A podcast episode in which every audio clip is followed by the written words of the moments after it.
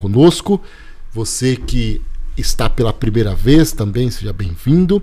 Quero pedir para você nos ajudar compartilhando este link que você está aí assistindo e você compartilhando, enviando para os seus amigos, para os seus colegas. E estaremos fazendo um trabalho bem bacana aqui no dia de hoje, falando com pessoas especiais que fará parte deste podcast hoje.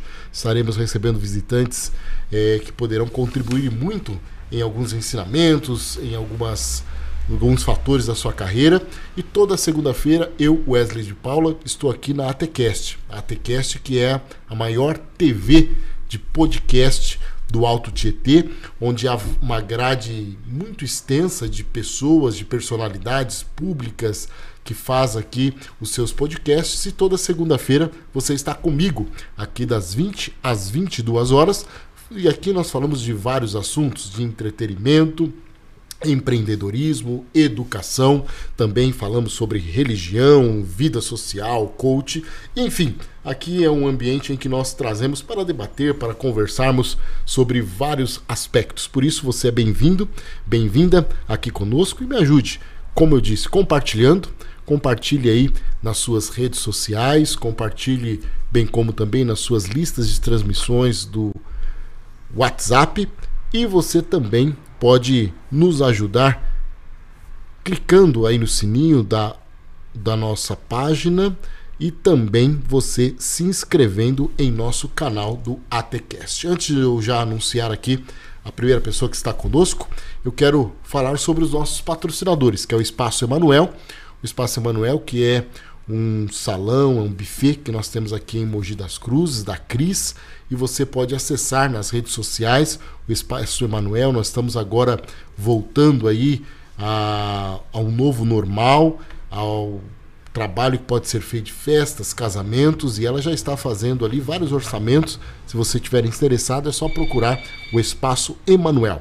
Bem como também é, tem aqui nossos patrocinadores e parceiros, que é a Ômega Portas e Janelas. A Omega Portas e Janelas chegou aqui em Mogi das Cruzes, vendendo portas, janelas venezianas, portas lambril, social, basculante, palheta, balcão, pivotante. As janelas também temos vasculantes, vitrôs, venezianas, portas de madeiras, cubas, gabinetes, enfim. A Ômega está instalada ali na Deodato Vertime, número 1854. Você pode ir ali fazer um orçamento, é preço de fábrica e ela chegou em Mogi há duas semanas e está ali com várias promoções, parcelando em até 12 vezes. Se você quiser, WhatsApp, anote aí 11 99787 2777. Quero repetir 11 99787 2777 ou nas redes sociais Loja Ômega Mogi. E por fim, também nossos patrocinadores é o Colégio Gênesis. Colégio Gênesis, que é um colégio aqui de nossa cidade, um colégio de ensino por princípios, que está baseado na educação infantil, ensino fundamental 1, ensino fundamental 2 e ensino médio A. Colégio Gênesis, instalado na rua José Benedito Braga, número 25, aqui em Mogi das Cruzes. Nós estamos com as matrículas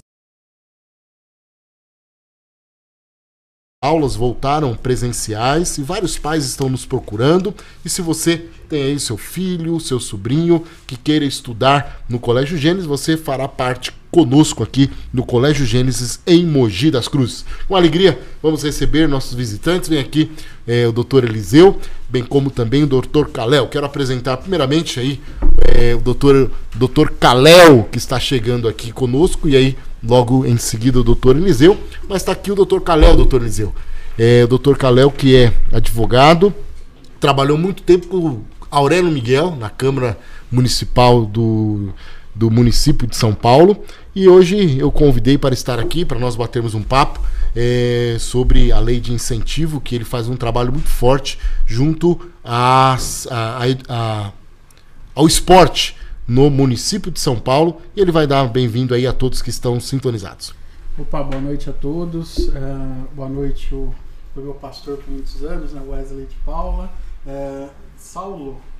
Doutor Eliseu doutor, Lopes. Doutor Eliseu, prazer. Uh, acho que vai ser bacana a gente poder conversar aí ao longo desse podcast. Uh, bom, eu sou o Kalel, Kalel Brandão. Uh, não, sou, não sou advogado, eu sou bacharel em direito, mas não, não, não segui aí a carreira de advogado. Mas estamos aí para falar um pouco sobre esporte, lei de incentivo e esportes. Acho que a gente tem uma, uma pauta bem bacana aí para conversar hoje. Bacana. E muita alegria receber esse daqui, que é o Dr. Eliseu Lopes. Dr. Eliseu, que eu tive a oportunidade de conhecê-lo, uma família tradicional aqui na cidade de Mogi das Cruzes e região. Dr. Eliseu, que é ouvidor da, das polícias, né? Que é a Polícia Civil, Polícia Militar e a Polícia Técnica. E hoje ele com a sua agenda bastante concorrida, houve um período para poder estar aqui conosco e nós vamos debater um pouco sobre a sua carreira, sobre um pouco do seu trabalho e também é, aquilo que ele tem desempenhado junto à ouvidoria da polícia aqui na, no, no, no estado de São Paulo. Doutor Eliseu, boa noite e seja bem-vindo. Muito boa noite, Wesley. Prazer é, estar aqui nessa noite podcast. Ao mesmo tempo, cumprimentar também o Caléu, que acompanha aqui nessa bancada. É uma honra poder, uma satisfação poder conversar aí com seus ouvintes, enfim, as pessoas que é, seguem o seu programa pelas redes sociais. Quero agradecer desde já ao doutor Eliseu, que eu tenho também o privilégio de tê-lo bem próximo de mim todos os dias. Né? É, doutor Eliseu, doutor Caléu, que aqui está, é, a sua família é uma família muito benquista e muito de, é uma referência aqui em Mogi das Cruzes. Seu irmão, que é pastor da Igreja Batista aqui, a primeira Igreja Batista de Mogi das Cruzes, que eu quero mandar um abraço a ele. A sua irmã, Samara Lopes, que é a minha contadora, ela que, que resolve todos os meus BOs, é a doutora Samara. E também o seu irmão, que eu estou morrendo de saudade dele, o, o Jean Lopes, o, o, o, o doutor Eliseu. O Jean Lopes está fazendo falta na política de Mogi das Cruzes. Está fazendo falta. Foi um vereador atuante aqui na nossa cidade é, por vários mandatos. E o, o doutor Eliseu tem a sua família que tem esse trabalho é, e tem uma referência junto aos nossos munícipes aqui de Mogi das Cruzes. Doutor Eliseu, é que mais é um bate-papo que nós vamos ter aqui, bem como também com o Caléu. O Caléu também, que eu tenho a oportunidade de, de, de conhecê-lo há muito tempo. É, há mais de 17 anos fui pastor, conheci o Caléu. Quantos anos você está hoje, Caléu? Hoje eu tô com 31. 31 anos, mas há 17 anos atrás eu conheci o Caléu, né? O seu pai, tá aqui o Eduardo Brandão, a Cleusa, a Karine, a Kaline, Karine e a Kaline, é, ali em Suzano, fui pastor deles em Suzano, depois foram para a Ana Rosa e hoje o Caléu é formado pela USP, né, pela Universidade de São Paulo, Direito, e por um grande período trabalhou ali na, na Câmara Municipal de São Paulo, junto ao grande campeão nosso, Aurélio Miguel, que é um judoca referencial no Brasil e fora do Brasil, e com isso também começou a atuar na como lei de incentivo para o esporte. E hoje nós vamos falar um pouco sobre isso, essa transição do esporte físico para o esporte virtual, que hoje as, as crianças, os adolescentes, todos eles estão envolvidos. Mas eu queria começar aqui, primeiramente, doutor Eliseu, com o senhor. É, é, e, e, não sei quantos anos o doutor Eliseu tem e qual, por que o do direito? Bom, eu tenho 50, 50 anos. É tem uma, uma história um pouco por trás né, do direito aí. É, na verdade, eu lembro que quando eu tinha uns quatro anos, talvez, eu tive. É, fui abordado, estava com minha mãe, me lembro. Fui abordado, acho que algum. Acho que um cara chamado, uma pessoa chamada Armando Correia eu, eu acho que era em. Acho não, era uma campanha de 78, se eu não me engano. Era criança e ele de repente perguntou para mim. E eu estava com minha mãe no colo, ele perguntou para mim o que, que eu queria ser quando eu crescer, né? E eu falei que eu queria ser advogado, né? queria ser doutor. É... Porque eu queria digamos assim, é, contribuir para diminuir injustiças que eu via já na minha, digamos, da minha infância, enfim. Tal, né? Então, talvez seja por essa razão. Quantos irmãos o, o doutor Eliseu tem? Nós somos dez irmãos. Dez irmãos? Dez irmãos. Dez É, irmãos. dez, seis homens e quatro mulheres. Meu- minha mãe e meu pai já faleceram, eles já faleceram, mas eles foram uma referência assim muito importante para as nossas vidas, principalmente no sentido de andar na retidão, enfim, compreender as dificuldades da vida que nós temos, é evidente que todos estamos sujeitos, mas sobretudo nós, população negra, né? É, em função das nossas assimetrias históricas aqui no Brasil, mas isso, por outro lado, não obstante isso, criou uma, uma digamos assim, uma, uma rede, né? uma, uma ideia para nós que deveríamos, mesmo com as adversidades, tentar trilhar caminhos, apontar perspectiva, né? desafiar, digamos assim, o, o que talvez se esperava de uma família negra. Né?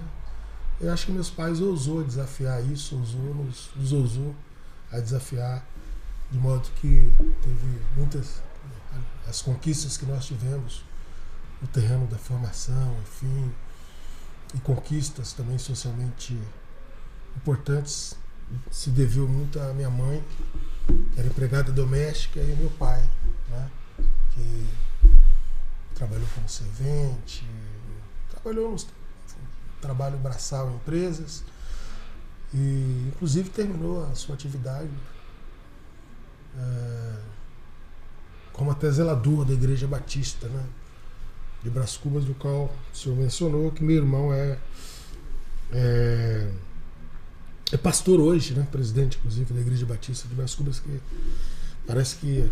Parece não, a igreja é a maior igreja batista que tem aqui na, na região, uma das maiores. E um referencial. Vamos lá. É, doutor Calel, por que do direito? né? Por que do direito também? É, eu, eu lhe conheci, mas o porquê do direito? Ah, assim, o... acho que não tem um motivo tão específico. Certo. Acho que você tá, chega ali num momento da vida que você precisa escolher alguma faculdade, uma universidade. Na época, terminei o ensino médio, estava estudando para prestar vestibular. Dentre as opções ali que eu via de curso, eu acabei prestando direito e fazendo a faculdade. Acho que foi uma, uma, uma opção boa. O direito trouxe muita coisa aí de, de, de aprendizagem, de visão de mundo. Eu cresci bastante ali aprendendo ah, na, na faculdade de Direito da USP. Acho que mudei bastante de como eu entrei na faculdade para quando eu saí, eh, principalmente no pensamento político, diversidade, ah, de entender um pouco ah, essa questão de, de preconceito, de bom, tudo assim. A, a USP em si, o direito da USP te dá uma, uma base assim muito é muito interessante, até porque as discussões né, no que a gente chama lá nas arcadas, elas são muito latentes. Então, é, hoje, todas essas discussões que a gente tem, que estão se popularizando muito mais, essa questão de homofobia, feminismo, era uma coisa ali em 2010, 2011 muito forte dentro da, da, da, da- do pátio das arcadas na Universidade de São Paulo, né? E aí você aprende muito, muito além do que da- das matérias que são dadas em aula. Então, acho que foi bom, ah, mas acabei que eu não segui na área do direito, né? Então, aprendi bastante, mas optei por outra carreira, outros caminhos. Ah, de todo modo, foi uma, uma experiência bem interessante. Eu, eu lembro quando você estava logo encerrando, ou durante a. Você estava fazendo rugby, né? Sim, é, eu comecei a jogar na faculdade. é, ali dentro- Rugby, para quem não, sabe, é o futebol é, americano, é isso? Co- co- É, o, o futebol americano ele tem a sua origem no rugby, né? Certo. Ele é um, um esporte que é muito forte na Inglaterra, na Nova Zelândia, na França.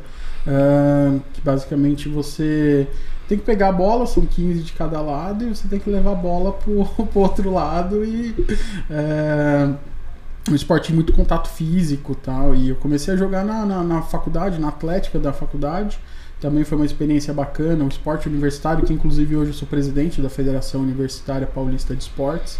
Então, esporte universitário é uma coisa que me marcou muito. Comecei na, no rugby, na Atlética da faculdade, fui presidente da Atlética da faculdade, uh, e aí desenvolvi uma paixão muito grande pelo esporte, muito pela experiência que eu tive dentro do, do esporte universitário, e acabou me direcionando um pouco aí para a carreira que eu acabei escolhendo. É interessante porque, é, é, é, e aqui nesse bate-papo eu conheci você, logicamente, não é de uma família rica, não é de uma família milionária, mas encontrou um espaço no sentido a, a partir do momento que se preparou, a partir do momento que estudou, a partir do momento que, que sonhou, conseguiu um espaço, né? Tem muitas pessoas que acham que isso é muito difícil ou é inatingível, inalcançável. Hoje eu trabalho é, com crianças, com adolescentes na escola, me ah, isso daí não dá, isso daí não dá, mas você é, fez um diferencial. Eu sempre faz quanto tempo? Acho muito tempo que eu não vejo o, o Calé, uns 10 ou mais, uhum. até 13 anos que eu não te vejo. Vejo mais o pastor Brandão, que é o seu pai, e mas sempre o acompanhando pelas redes sociais, por tudo aquilo que você fez. E isso é interessante, porque isso está é, é, próximo da gente a partir do momento que nós sonhamos. Né? O Brandão está aqui, é um, um visionário também, foi candidato a vereador em Ferraz Vasconcelos, tem uma, uma, uma, um trabalho político forte também. A sua esposa foi candidata a prefeita em Ferraz Vasconcelos e eu sempre vi essa atuação, esse trabalho que vocês fazem junto à sociedade. E eu queria que você desse uma palavra de incentivo àqueles que estão, porque é, você também, o Caléu, eu acompanhei da igreja ali, estando na igreja, muitas vezes tem pessoas que dentro da igreja, ah, isso não é para mim, eu não preciso me estudar, não preciso me preparar, não preciso para nada, mas isso está é, próximo de todos nós, está disponível a todos nós, né?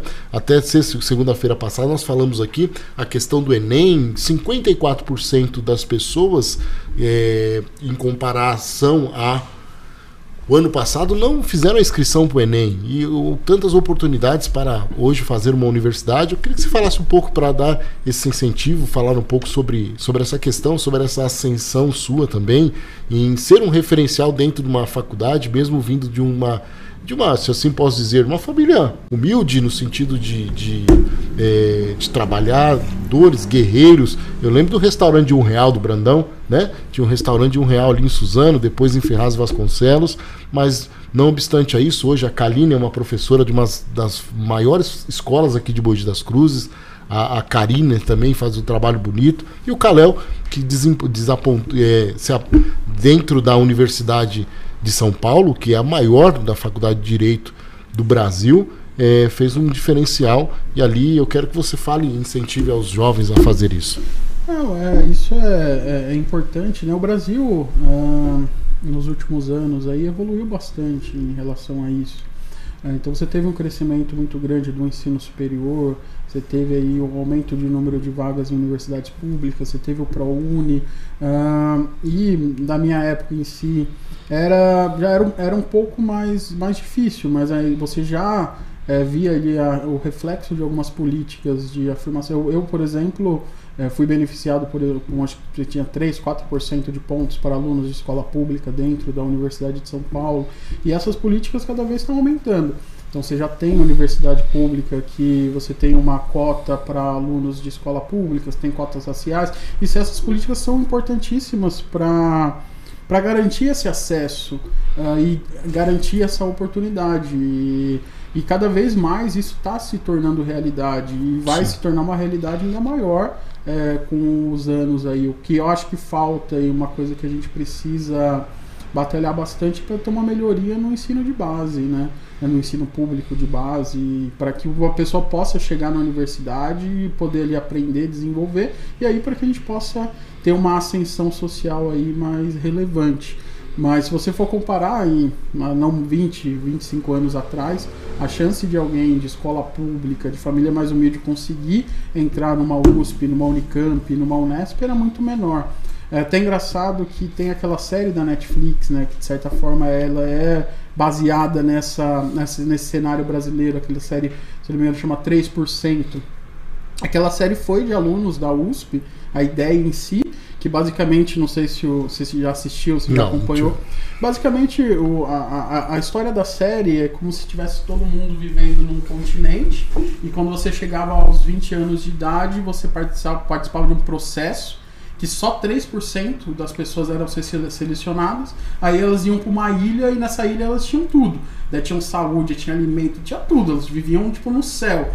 E essa, a ideia dessa série ela surgiu de alunos da, da, da, da Universidade de São Paulo, meio que para ser o reflexo no Brasil de quando só 3% da população tinha acesso ao ensino superior. Que basicamente tirava aquilo, você tirava de uma massa que, de, de sofrimento para ir para uma, uma, uma elite que tinha uma condição melhor.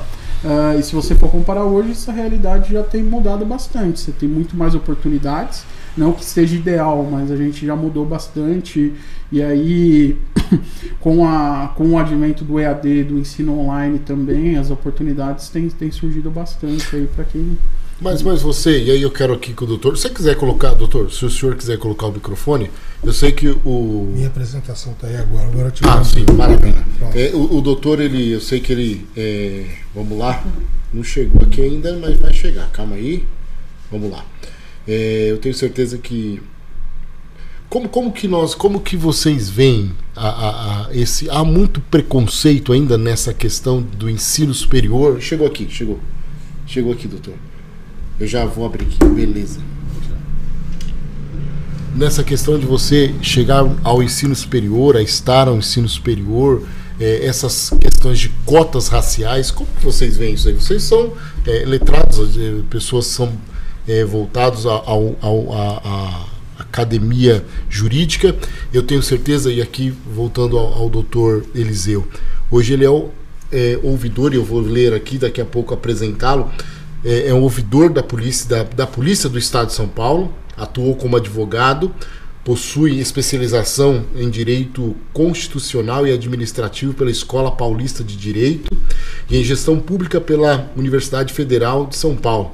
Antes de assumir a ouvidoria, foi secretário adjunto da Igualdade Racial, foi chefe de gabinete parlamentar da Assembleia Legislativa do Estado de São Paulo e consultor do Programa das Nações Unidas para o Desenvolvimento, do Programa Cultura Viva do Ministério da Cultura e também foi assessor da Secretaria de Mobilidade e Transporte, ambos da Prefeitura de São Paulo, e entregou, integrou a Comissão de Estudos da Presidência da República para a Reforma do Código de Processo Penal. Currículo. É, um currículo invejável. Mas como é ter um currículo desse? Agora, me permitam aqui, veio sendo preto no Brasil. Acho que primeiro, sua pergunta é bastante pertinente. Primeiro, no tocante a, a como as pessoas enxergam as ações afirmativas no Brasil, né? A política de ação afirmativa, se tem ação afirmativa, porque você tem que levar em conta as, as assimetrias sociais do, do ponto de vista no que diz, diz respeito à formação do Estado brasileiro. Né? É bom lembrar que o Brasil tem 500 e, 500 e me ajuda aí, doutor, 500 e poucos anos de existência 1500, nós estamos em 2021. Portanto, 521. 521 anos de existência, sendo que destes 360 aproximadamente foram 350 e poucos anos foram é, percorridos pela escravidão. Portanto, nós subjugávamos uma, uma raça, uma etnia em função dos outros. Então nós, negros, éramos escravos, né? escravos que não tinha detentor de qualquer direito nem da própria vida. Então nós, grande parte da construção da sociedade brasileira, a população negra foi escrava. Isso criou, digamos assim, no tecido social, assimetrias históricas que é preciso, que a história não deu conta de resolver com o término da escravidão. 1888, se termina a escravidão. Para ser muito prático e concreto, eu tenho uma tia que tem 102 anos. Tá? Ela nasceu, tinha 30 e poucos anos depois tinha acabado a escravidão. Para nós termos uma é disso que se trata.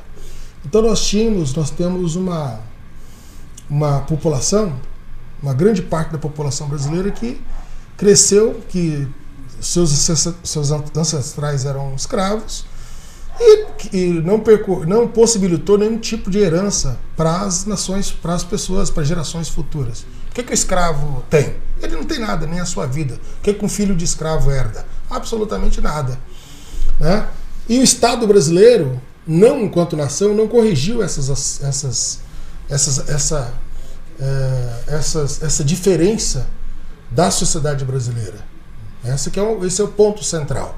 Pelo contrário, algumas leis, inclusive, acentuaram essas diferenças, mesmo nas vésperas, de, nas vésperas da, do término da escravidão. Como, por exemplo, a lei de terras, né?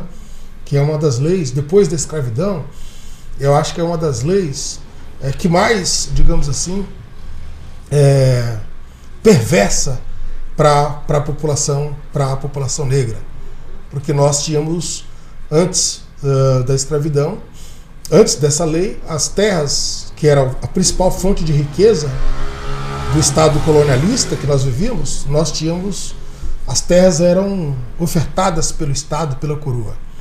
E a lei de terras, na antevéspera da, com, quase com apagadas luzes da escravidão, as terras passaram para que as pessoas tivessem terra, portanto, tivessem possibilidade de se desenvolver, possibilidade de criar riqueza e se apropriar dessa riqueza, eles tinham que teriam que comprar a terra. A pergunta é: os escravos tinham? É, é evidente que não. Então, para, talvez essa seria uma das grandes barbaridades ao lado da escravidão, é, de processo legislativo que a gente debate, de, de leis que corroborou para que a pobreza tivesse cor no Brasil. Então não se trata de, de como se ouve falar de forma jocosa, so, sobretudo de com deslealdade intelectual, de que trata-se de mimibicho, uh, mimimi ou coisa parecida, ou vitimismo, né? esse é o termo que se, é usado. Não, aqui nós temos um processo histórico de formação de uma sociedade desigual, e se você, em, algum, em determinado momento, isso vai cobrar. Né? E não é à toa que a população negra é majoritariamente a, a, população mais pobre e empobrecida desse país. Não diz, é, e ainda nós somos obrigados a ouvir certas barbaridades, né? É, de que o, nós negros não, não afeta o trabalho, sendo que a riqueza que foi construída até então no Brasil teve o ciclo do café, ciclo do ouro, o ciclo da cana-de-açúcar, ciclo do ouro, ciclo do, do, café, enfim, isso tudo foi construído fundamentalmente pela mão de obra escrava, pela mão, pela mão de obra negra no Brasil. Então, para discutir o problema das ações afirmativas, nós temos que levar em conta essas questões. Portanto, a partir da luz da ciência e à luz do nosso processo histórico. Ao compreender isso, ao ver essas assimetrias na Constituição brasileira, é preciso que o Estado dê respostas do ponto de vista de políticas públicas para ir de alcance essas, essas desigualdades aqui, muito bem, inclusive, falada pelo professor, né, ao estudar nas arcadas ali do Lago São Francisco. Então é disso que se trata, é isso que nós precisamos pensar, então, reconstrução da sociedade brasileira precisa enfrentar isso, precisa enfrentar o legado da escravidão.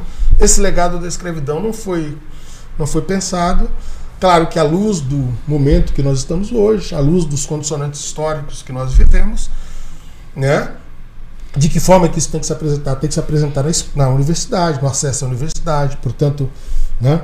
É, no primeiro, a, o próprio ensino, né? isso tem que ter equivalência para os alunos que são egressos do ensino público, onde está a maioria da população negra, sobretudo. Né? Isso tem que ter é, tem que ter correspondência em funções públicas importantes né? como no, na magistratura, na universidade, enfim, é, em todas as áreas do, né, do conhecimento e todas as áreas profissionais. Né? E mais do que em, enfrentar também é, essa percepção do ponto de vista simbólico. Né? É preciso pensar um pouco ao discutir a cidadania, quem é cidadão, quem é sujeito de direito na sociedade brasileira. Isso precisa ser expressado do ponto de vista simbólico, nos livros didáticos, no saber, enfim. Isso tem que ter repercussão na atividade policial, etc, etc, no judiciário.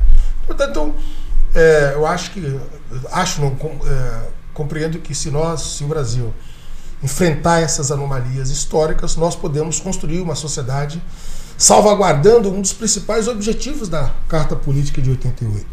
Qual seja, que um dos, quando nós discutimos no capítulo 1 os objetivos da nação, né, doutor, a gente vê um pouco é, quais o objetivo da nação brasileira. É de, primeiro, é, que todos somos iguais, né? E que nós precisamos enfrentar os problemas das desigualdades regionais e das desigualdades individuais. Então, é a nossa lei maior que enxerga, por exemplo, as dificuldades, que enxerga as desigualdades, que eu chamo de assimetrias, na construção da sociedade brasileira. Portanto, isso não tem nada a ver com vitimismo ou coisas ou elementos subjetivos que vêm à tona, que vêm à baila no debate. Isso não tem nada a ver. Isso é conceitual, diz respeito a um conceito de sociedade que se criou aqui no Brasil.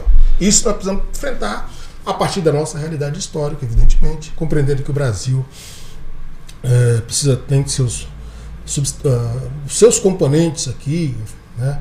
Não somos um país igual ao outro, podemos espelhar algumas questões, mas precisamos dar, é, sobretudo, pensar isso a partir da nossa realidade.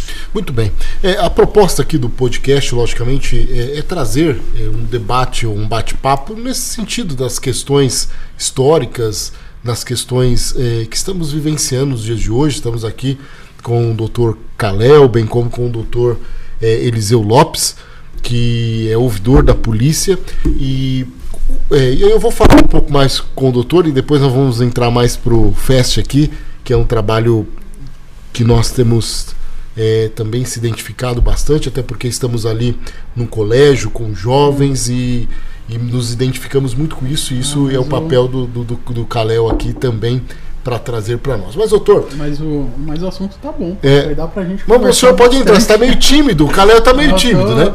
É? Não, é mas, mas, mas é muito importante essa fala do doutor Eliseu, porque é um contexto histórico. Né? Nós não temos como tirar isso, e isso está muito arraigado dentro da nossa sociedade está muito arraigado dentro da nossa sociedade. Essa questão da, da, da, da, escravidão, do preconceito, isso tem demais. Isso tem demais. E eu digo em, em todas as esferas, é, é, doutor Eliseu, algo muito, muito simples. Logo, logo, quando nós mudamos aqui para Mogi, nós fomos morar, um, morar num prédio ali na Vila Oliveira. E nós entramos no elevador, a pessoa perguntou: Quem que é vocês? Porque vocês estão morando aqui? Porque nós éramos preto, tudo preto. Imagina um monte de preto no elevador. Né? A pessoa olhou para nós e falou: Mas por que vocês, quem que é vocês para morar aqui? Como, como assim? Pelo fato da pele, nós não tínhamos o direito de morar naquele determinado local. Mas tudo isso é, é essa questão histórica que não termina de uma hora para outra. E, e, e, aí, onde nós temos visto, e o senhor trabalhou e trabalha afinco nesta luta da, da, desigualdade social, daqui a pouco nós vamos falar um pouco também sobre a função hoje propriamente dita do senhor como ouvidor, e eu tenho certeza quantas e quantas é, injustiças e coisas são feitas com pessoas é, menos favorecidas, pessoas de, de, de, classe social que morrem, que são exterminadas pelo fato da, da cor da pele. Né? Então, é, é, isso é. Muitas pessoas falam, ah, é mimimi, é vitimismo. Não, é algo que está intrínseco dentro da nossa sociedade. É algo que está intrínseco dentro da nossa sociedade em todas as camadas. É dentro da igreja, é fora da igreja, é, é no parlamento, é fora do parlamento, é na, na, nas instituições públicas, privadas, enfim, isso nós temos visto é, em todos os aspectos e não é um mimimi, é um trabalho que nós precisamos conscientizar. Trabalhar com essa conscientização e dizer que, que essa questão do preconceito existe, sim, senhor, em nossa nação. Sim, vocês podem ficar à vontade. Sim, e, e normalmente quem tem um discurso contra uh, essas políticas afirmativas, nem só cotas raciais, a gente tem a, a questão do feminismo que tem sido muito forte, muito debatido. Uh, normalmente se pauta em, em argumentos bem pouco uh, concretos ou bem pouco. Assim, usa-se muito, por exemplo, o argumento da meritocracia, não, tem que passar no vestibular quem teve a melhor nota. Então, só que se você for fazer um olhar um pouco mais apurado, você vê como é desigual as condições em que as pessoas podem se preparar, podem estudar. Uh, se você for comparar o ensino privado e Aí o, o, você como diretor de escola privada tem bastante é, propriedade para falar sobre isso. Em relação a, a, ao ensino público, seja base, ensino médio, é uma diferença muito grande, né? Eu lembro, por exemplo, quando eu prestei vestibular, Uh, eu tive uma, uma escola muito boa, estudei na ETEC aqui de Mogi das Cruzes, que é pô, uma baita escola. Eu, por três anos, a gente não teve é, o professor de física constante, porque entrou, não saiu tal. Eu fui prestar vestibular praticamente sem ter tido é, aula de física aprofundada. E aí você vai concorrer com. É, hoje, você pega, eu vejo escolas de, de, de, de ensino médio em São Paulo que é 4.500, 5 mil reais por mês a mensalidade. Então, o cara está estudando 4 mil, 5 mil reais por mês e vai concorrer com o cara de escola pública que às vezes não teve o um professor para dar matéria para ele. E, e de, como isso pode ser, ser, como você pode colocar isso em qualquer sentido de meritocracia. Não tem, não tem uma igualdade, uma paridade ali para você competir, para você desenvolver, para você avaliar é, corretamente ali a, a, a, as possibilidades. Entendeu? E normalmente quem é contra qualquer tipo de política afirmativa, ele, ele se pauta numa igualdade que não existe, que está totalmente fora da realidade. E daqui para frente eu acho que vai piorar um pouco mais com a pandemia, porque as escolas públicas até uhum. hoje né, não voltaram, não tem essa. E as escolas particulares, logicamente, aos trancos e barrancos estamos indo, né? Mas a escola pública até hoje não há uma não, não tem como, e, e, essa disparidade, sem dúvida nenhuma, afetará muito mais daqui para frente, doutor Eliseu. É, essa pandemia, é, muito bem, fala o doutor Calel, é, a pandemia revelou um pouco aqui, ou melhor, escancarou, digamos assim, os efeitos das desigualdades sociais no Brasil. E essas desigualdades sociais elas têm uma componente que é o componente também das desigualdades étnico-raciais na sociedade brasileira. Na verdade, por muito tempo se debateu, se, se negou a debater isso. Talvez hoje a grande novidade é que hoje nós estamos debatendo, né, doutor Calel, essas assimetrias históricas, historicamente é, da sociedade brasileira. Né? Então essas desigualdades, você vê é, e na educação nós temos um, um elemento, uma, uma, questão assim perversa. É, vários aí, educadores, especialistas, estavam vivendo um debate aí com especialistas em educação, de que esses dois anos eles foram perdidos, sobretudo para a população escolar da rede pública. Né? Já tem dificuldade para os outros, para outras redes de ensino complementares, a rede pública, porque na verdade a educação é um direito do Estado, né? é um dever nosso e um direito do Estado. A rede, digamos assim, particular é uma rede complementar. Né? É, mesmo uma rede particular, que é uma rede complementar, sofreu desses problemas porque, primeiro, do ponto de vista psicológico, né? é difícil uma, uma, uma criança e um adolescente, sobretudo a criança, mas também o adolescente, que é a idade escolar requer, a educação é um ato é um ato social. A educação requer, é uma atividade que requer uma relação social de troca de conhecimento, né? A criança, na idade, a criança ela se socializa, ela com o mundo, ela tem uma, uma noção do mundo a partir da escola. Portanto, a, a noção de, de coletividade, a noção de que não é dela, que não é ela, né, que é meu, né? A gente é muito comum, ela aprende isso a partir do convívio, claro, com os pais, mas também a partir do convívio, né? O convívio social é um fator de libertação do indivíduo, é, do indivíduo que tem uma visão muito particular, né, uma visão muito do seu ambiente para um ambiente multidimensional, um ambiente onde todas as pessoas é, têm que conviver, portanto, ele descortina a solidariedade, descortina o, o, respeito mútuo, enfim, tal. Isso tudo é fator, são fatores é, importantes para a formação é, do indivíduo, de modo que é, a ausência dessa atividade ela, é, ela reflete, sobretudo, vai, nós vamos ter reflexo muito grande aí para essa, popula essa população. Né? Esse problema da meritocracia que sempre vem à baila, a meritocracia é, é, você para fazer essa análise você tem que falar a partir de que perspectiva. Nós estamos falando, estamos partindo do mesmo ponto de, de partida. Olha, se estivermos falando do mesmo ponto de partida, eu, é possível discutir a meritocracia. Vamos discutir a meritocracia na família Lopes. Mesmo na minha família, por exemplo, não dá para discutir a meritocracia interna, interna corporis, digamos assim, na minha família. Porque os primeiros irmãos meus, eu tenho irmão que tem mais velha, tem 66 anos. Eles são Claro que a, o período histórico deles foram diferente dos, dos meus irmãos, eh, da minha geração, por exemplo, né? Que sou eu, é, o Jean, o, Jean, o pastor Jeandre, a Samara, enfim.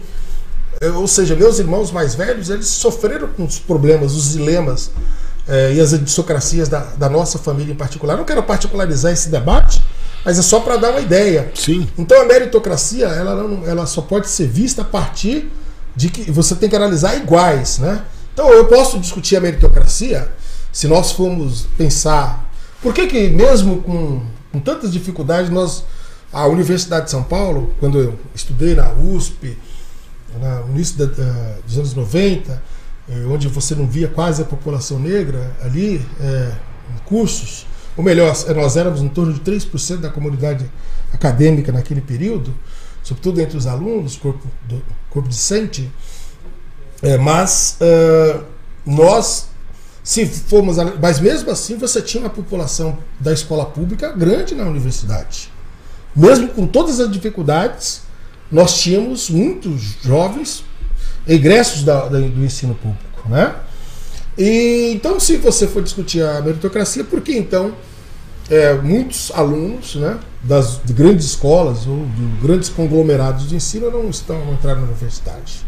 E uma outra questão, um mito que precisa se combater, é que qualquer aluno que entrar na universidade, seja ele de que. A, vestibular é um caminho, mas não é o caminho mais, mais importante, o mais substancial. Tanto é que tem muitos alunos, que muitas pessoas que entram, ingressam na universidade, depois desistem, volta e meia muda de curso não conseguem se encontrar. Né? A forma de entrar na universidade eh, não, é, não é ela que vai revelar o potencial do futuro advogado, do futuro engenheiro, do futuro professor. Isso é uma, isso é uma, digamos assim, uma, uma visão muito pequena, muito, digamos assim, muito científica para você avaliar, por exemplo, a qualidade de ensino.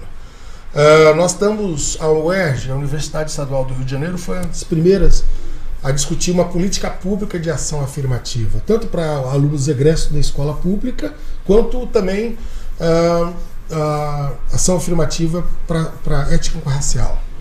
E o balanço dessa instituição, de outras também, que depois vieram, é que esses alunos de, das cotas, esses alunos que entraram, entraram, ingressaram na universidade pela ação afirmativa, eles não, uh, não têm nenhuma diferença do ponto de vista substancial uh, da avaliação dos demais alunos. Isso mostra que aquela visão de que, olha, se nós uh, abrimos a universidade através de cotas como ingresso, nós vamos, se falava, né, aí no debate de que nós íamos reduzir a capacidade é, que as, das, das, universidades, do ensino, enfim. Então isso se mostra, na verdade, é mais um elemento é, de preconceito. Aliás, em alguns cursos, os alunos ingressos tanto da escola pública quanto da é, que entrou ou por ações afirmativas étnico-racial, em alguns, inclusive, eles têm até uma nota maior, tal, porque é bem o importante para a aprendizagem é,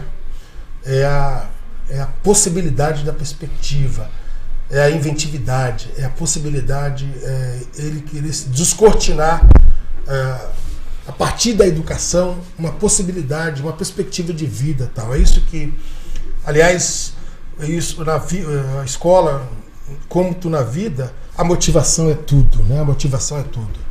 Para pensarmos aí, nós vimos agora, eu vi duas partidas importantes de, da seleção brasileira de vôlei.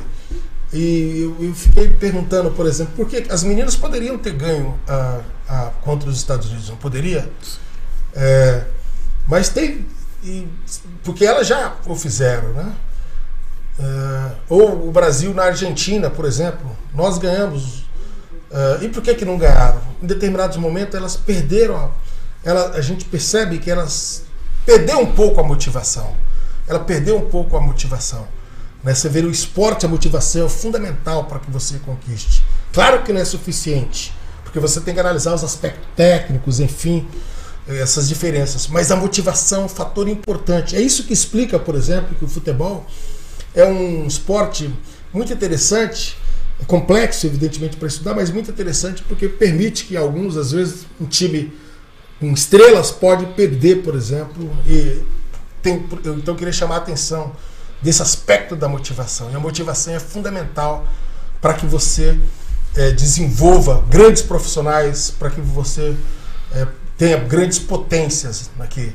O Colégio Gênesis, em particular, tem elementos aí. Meu, meu sobrinho, por exemplo, foi. Sim. Entrou, era oriundo do colégio, filho do pastor Geandre, inclusive. É, entrou aqui no colégio técnico, na, no, na, No ETEC. no ETEC, sem terminar o colegial, né? E o outro também, o outro Tornou universidade sem É, terminar o- exato. o, É. ensino médio. sem terminar o ensino médio, né? Que agora tipo, eu sou já. Veja que eu já sou velho, estou falando de colegial. Daqui a pouco eu vou falar do ensino propedêutico, Ensino. enfim. É. Ou seja, então nós precisamos, essas questões, elas são colocadas, talvez, e são ditas sem levar em conta os os contextos históricos e tal.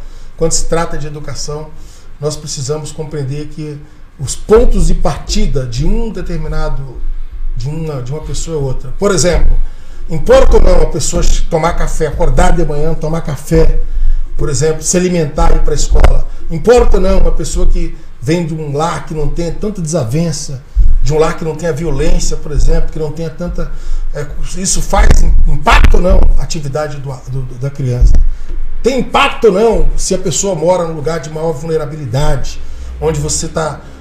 As pessoas são sujeitas a de tipo de violência, violência urbana, né? É, violência pelo cri, do, do crime, violência também pelos próprios agentes estatais, que às vezes não respeitam a- a- a- as pessoas, enfim, tal. Isso impacta ou não para a educação? É claro que impacta, é claro que impacta.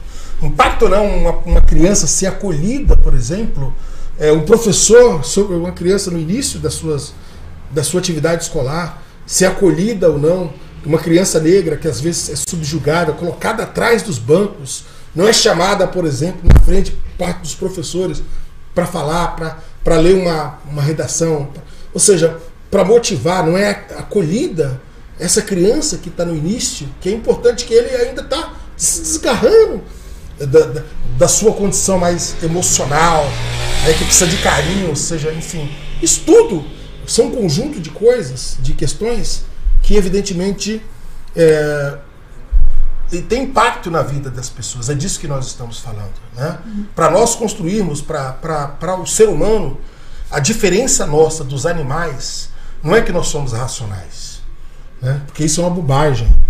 Né? Porque eu nunca vi, por exemplo, uma cobra matando outra cobra por causa do ciúme. Eu nunca vi nenhum cachorro matando um outro cachorro porque ele tem ciúme. Isso é uma aberração humana. Né? É, você nunca viu uma vaca ou um boi matando outro boi porque está com ciúme da vaca. Né? Isso é uma aberração. Então, uh, porque ficou nervoso. Os homens fazem isso. Então não é isso, não é porque ele é racional. Na verdade, o que nos diferencia é que nós precisamos viver em sociedade.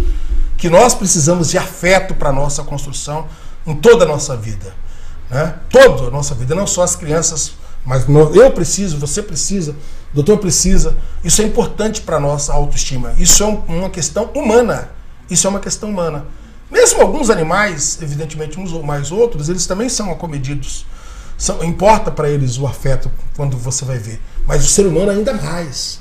Então nós precisamos pensar que tipo de homem que nós queremos, e homem, mulher que nós queremos construir, que sociedade que nós queremos, se não levantar, se nós não levarmos em conta essas questões. E o, uma, uma coisa que, que eu vejo também. Fala.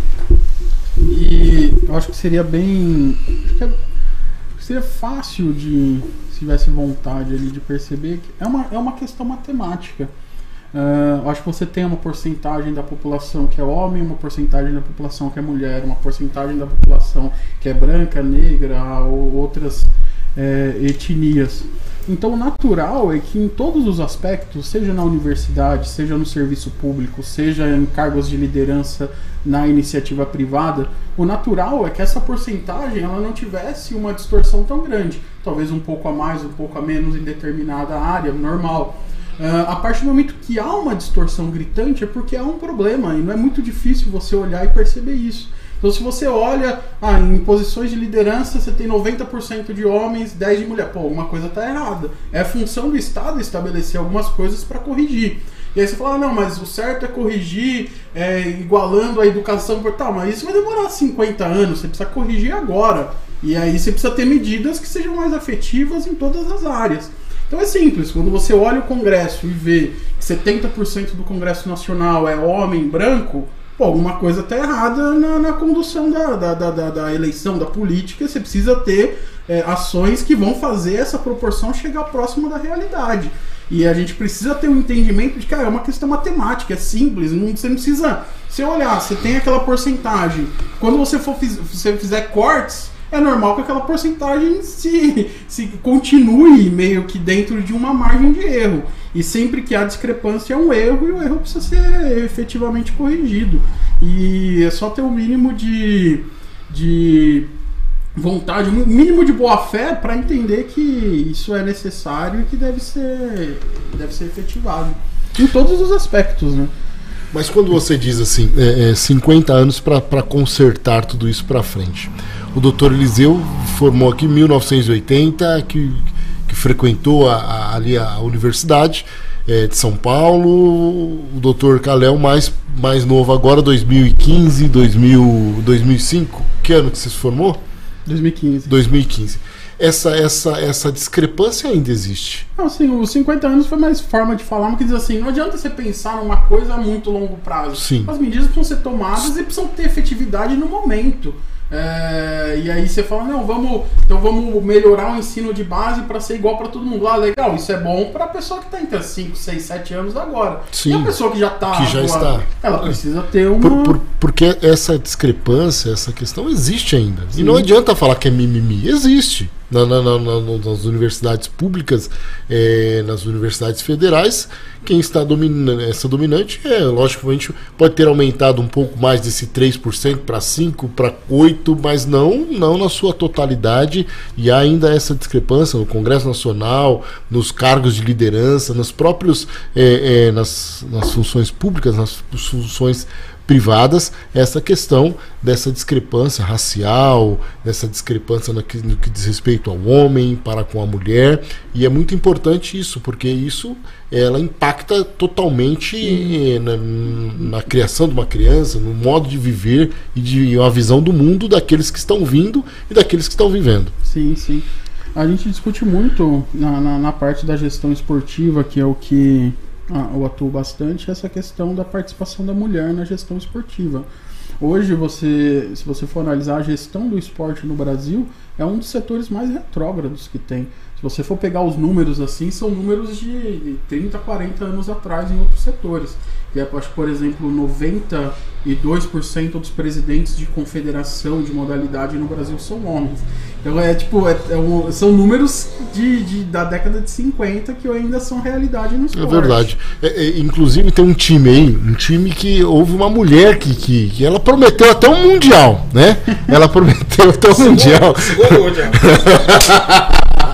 o doutor Eliseu é palmeirense ferrenho, né? É um palmeirense ferrenho. É, mas isso é uma verdade. O, os clubes, eles são predominantemente é, no seu cunho masculino e, e também a, a, questão dos salários né, das mulheres, no que diz respeito aos próprios homens, no que diz é, as suas bonificações são totalmente gritantes, né? no, no sentido de a mulher bem mais é, bem menos né, é, remunerado, o homem bem mais. Isso, tudo isso daí, muitas vezes nós vendo, parece que é, é normal, mas isso é uma coisa que está enraizada em nosso país, está enraizada em nossa cultura, né?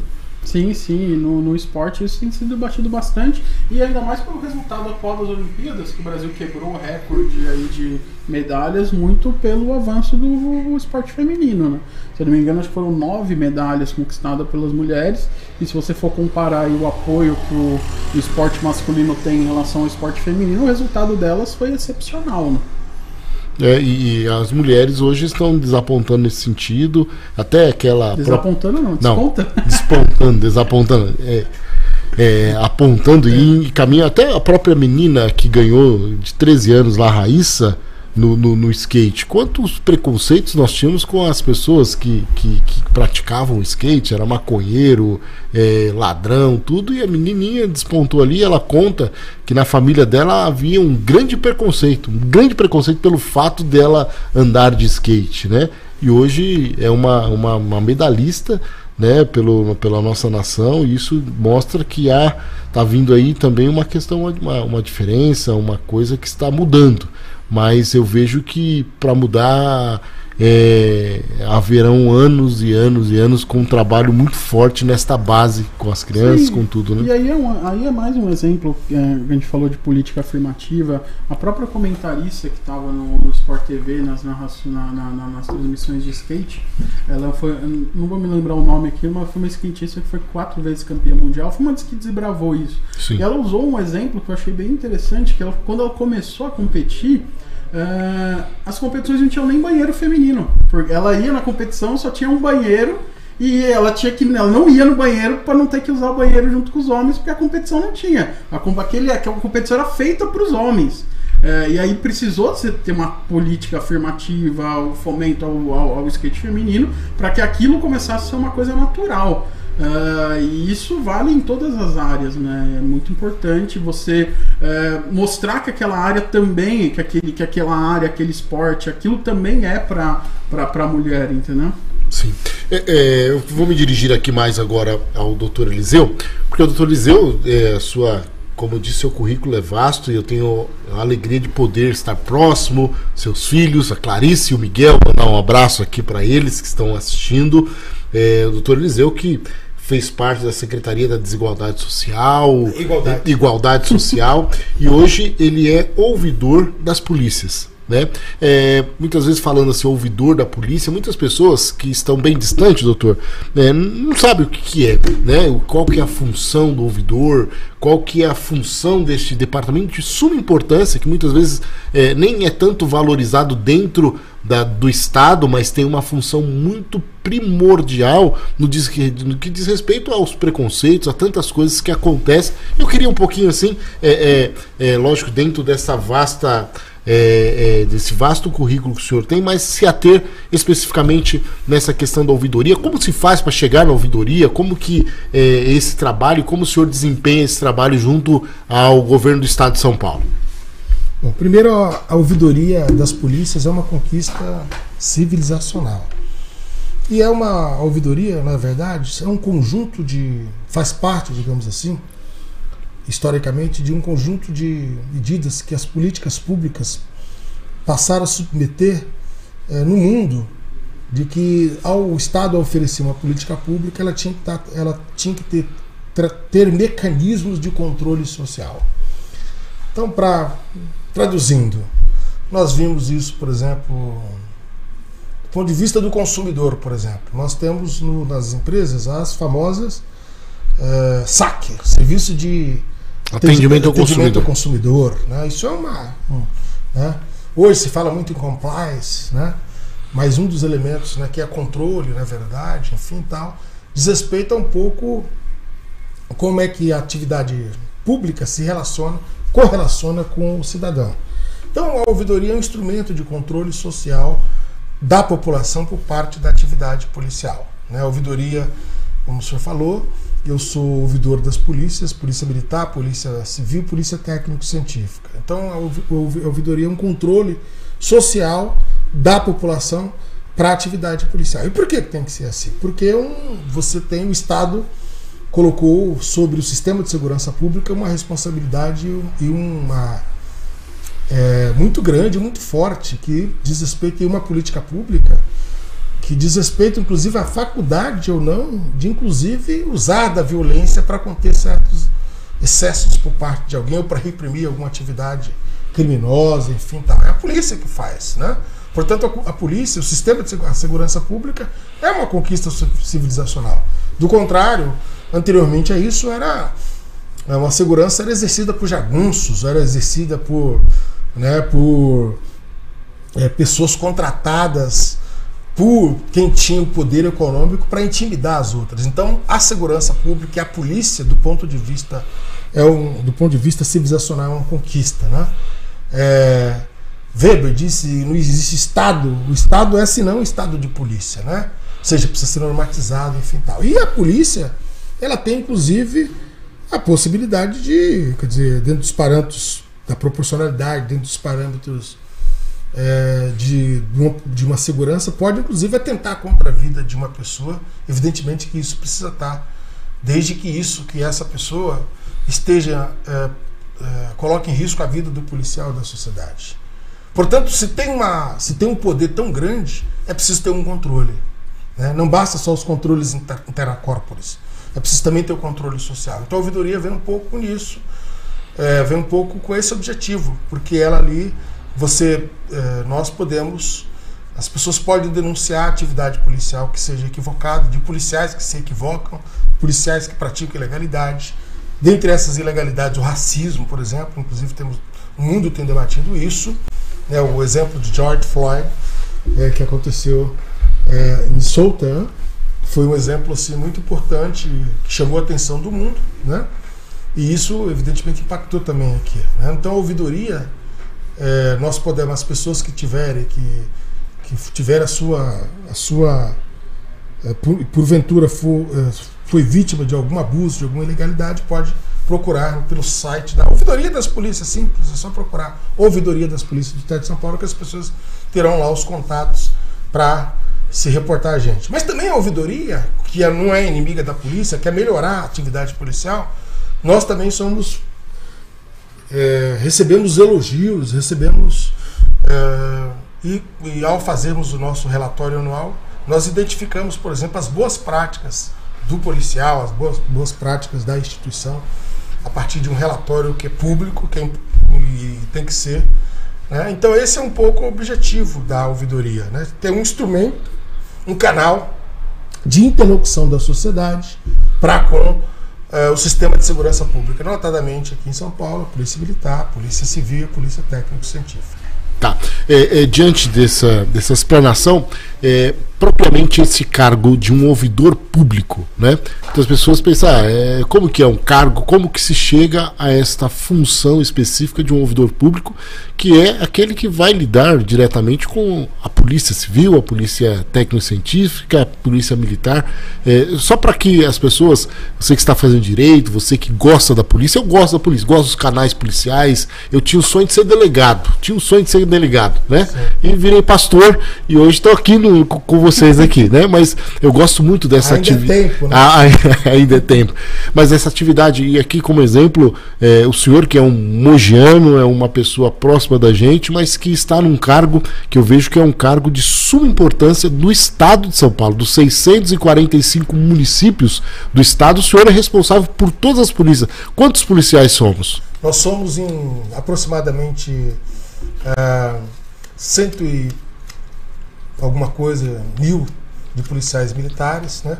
Hoje, em torno de 111, mas efetivamente em torno de 85, 86 mil, porque você tem pessoas de férias, afastadas, enfim.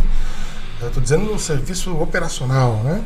Desde o comando, oficiais, até propriamente dito o policial ali operacional. Né? Militar. Militar. E temos em torno de 20 e poucos mil pessoas é, para a Polícia Civil. Nós temos hoje uma defasagem na Polícia Civil do Estado de São Paulo, devia ter um número ideal de 35 mil, nós temos, temos uma defasagem que precisa ser pensada e, reconstruída aqui tal para ter o melhor desenvolver uma atividade para a população. O ouvidor. Ele, e a técnico científica? A técnico científica é por volta de 3, 3, 3 mil? 3 mil, né? Pra, e, e, logicamente, para você que está assistindo aqui, a técnica científica faz toda a perícia, perícia que faz. É, por isso que quando é, alguém é alvejado, é, o CSI é alvejado na rua, fica lá o corpo um bom é tempo, isso. porque 2 mil em todo o estado. É, 3 mil. 3 mil em todo o estado. Se, se, nós vemos, doutor Eliseu, nós temos 645 municípios. Sim.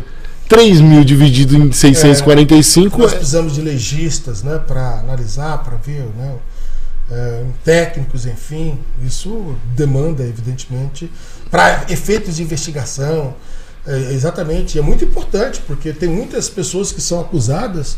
É, se nós tivermos uma política técnica, se tivéssemos uma política técnico-científica com maior, digamos assim, abrangência, enfim, e que, sobretudo com estrutura, muitas pessoas que são hoje presas, inclusive, poderiam estar é, eu não, eu deveria, não estariam, entendeu? Então é, um, é, muito sério, é muito importante. Tá? O ouvidor, sim, é, ele é, ele, eu, a gente, eu fiz parte de uma pré-seleção, que existe um Conselho Estadual de Desenvolvimento da Pessoa Humana, o CONDEP, que é responsável por organizar a lista tríplice. É, então você faz parte de uma, se apresenta o seu currículo, você tem que ser indicado por alguma entidade de direitos humanos, alguma entidade de, de classe, eu fui indicado com um conjunto de entidades pelo meu currículo.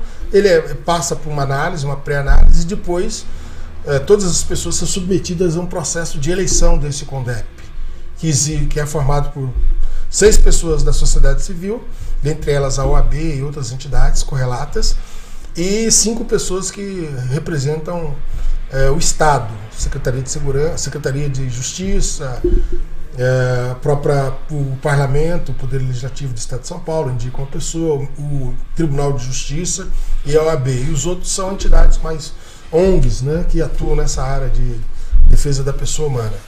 Você parte, então aí tem, é um processo de eleição, porque geralmente tem mais pessoas né, que concorrem a essa lista para fazer figurar na lista tríplice.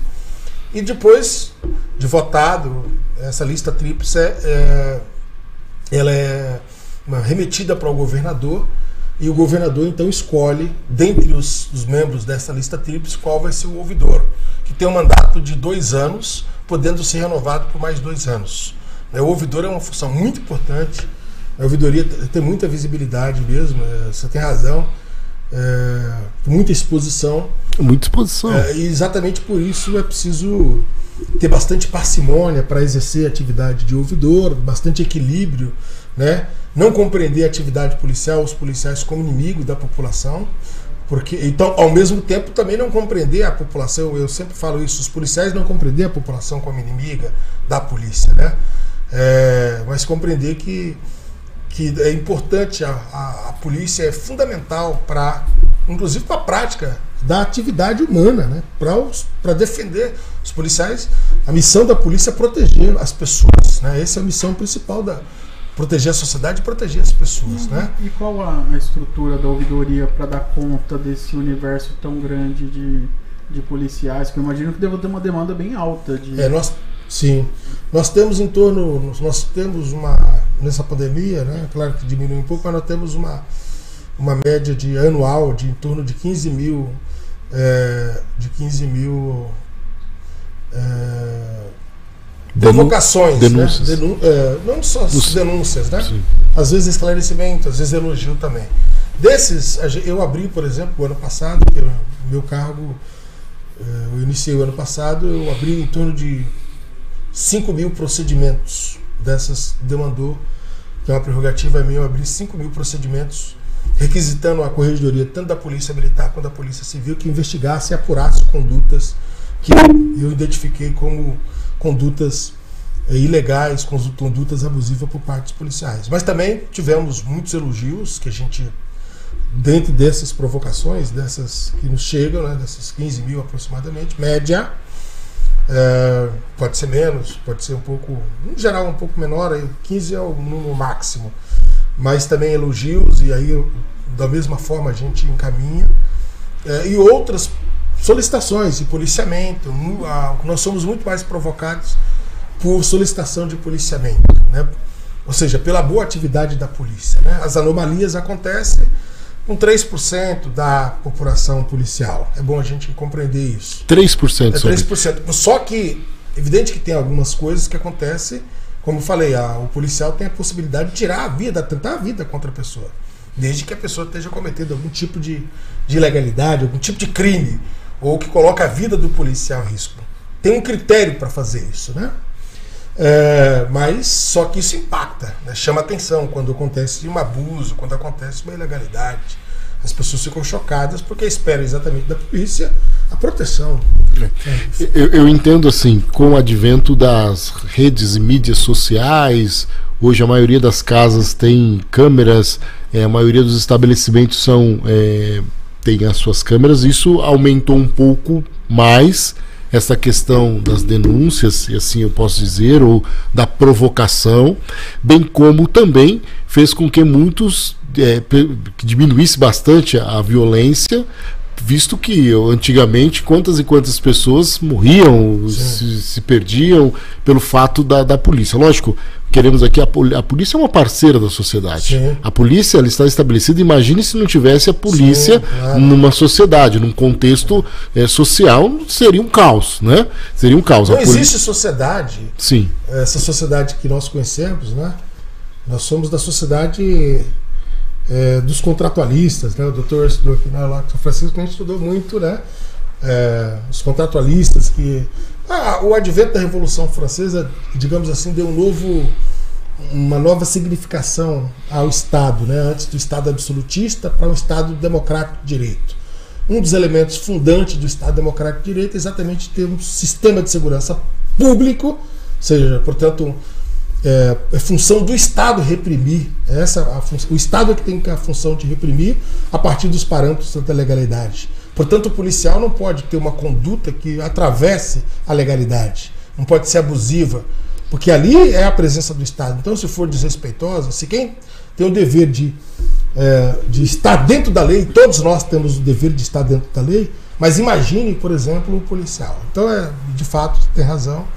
Isso é, é, é, uma, é muito importante que é, qualquer outro Estado sem a presença da polícia não é Estado. Né?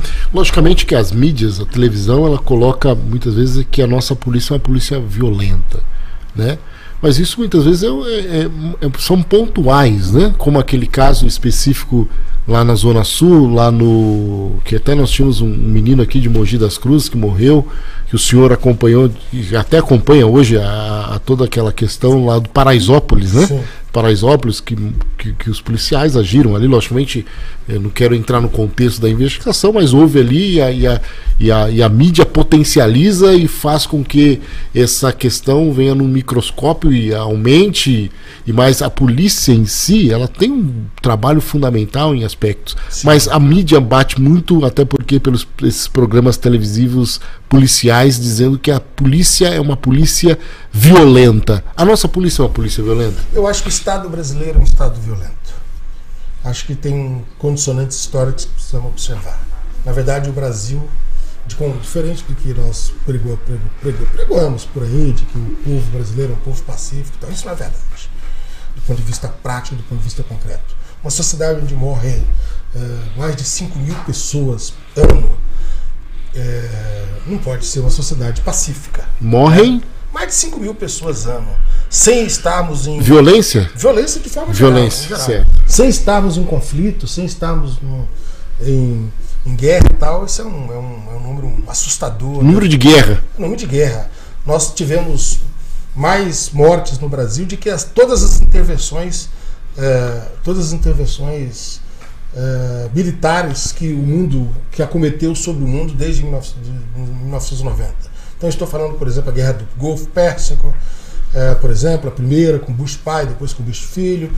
Estou falando, por exemplo, a, da, da, o episódio da, das Torres Gêmeas, que aí entrou o, ali a, perseguição ao, ao, Talibã, a guerra do, contra o Bin Laden. Uh, Afeganistão. Afeganistão. Estou falando, por exemplo, também ali da chamada Primavera Árabe, enfim, todas as intervenções, mesmo essa agora, que ainda persiste no, uh, uh, na, uh, no, na Síria, enfim, eu estou falando tudo isso. Então, ou seja, é uma, uma anomalia.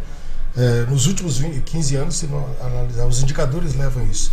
Isso, acho que essa, essa norma, essa, essa, digamos assim, essa naturalização da violência, acho que tem causas, se nós analisarmos do ponto de vista antropológico, isso tem causas, é, tem como efeito, evidentemente, a nossa herança é, da escravidão, é, da, do, do, dessa violência, eu acho que nós precisamos. Porque uh, advém de uma ideia de que nós, o conceito de cidadão, de que nós podemos, que as pessoas podem.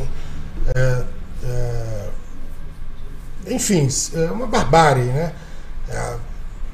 porque a atividade de letalidade não é só não é só com, entre civis e policiais. A mortalidade é também por parte de, da população.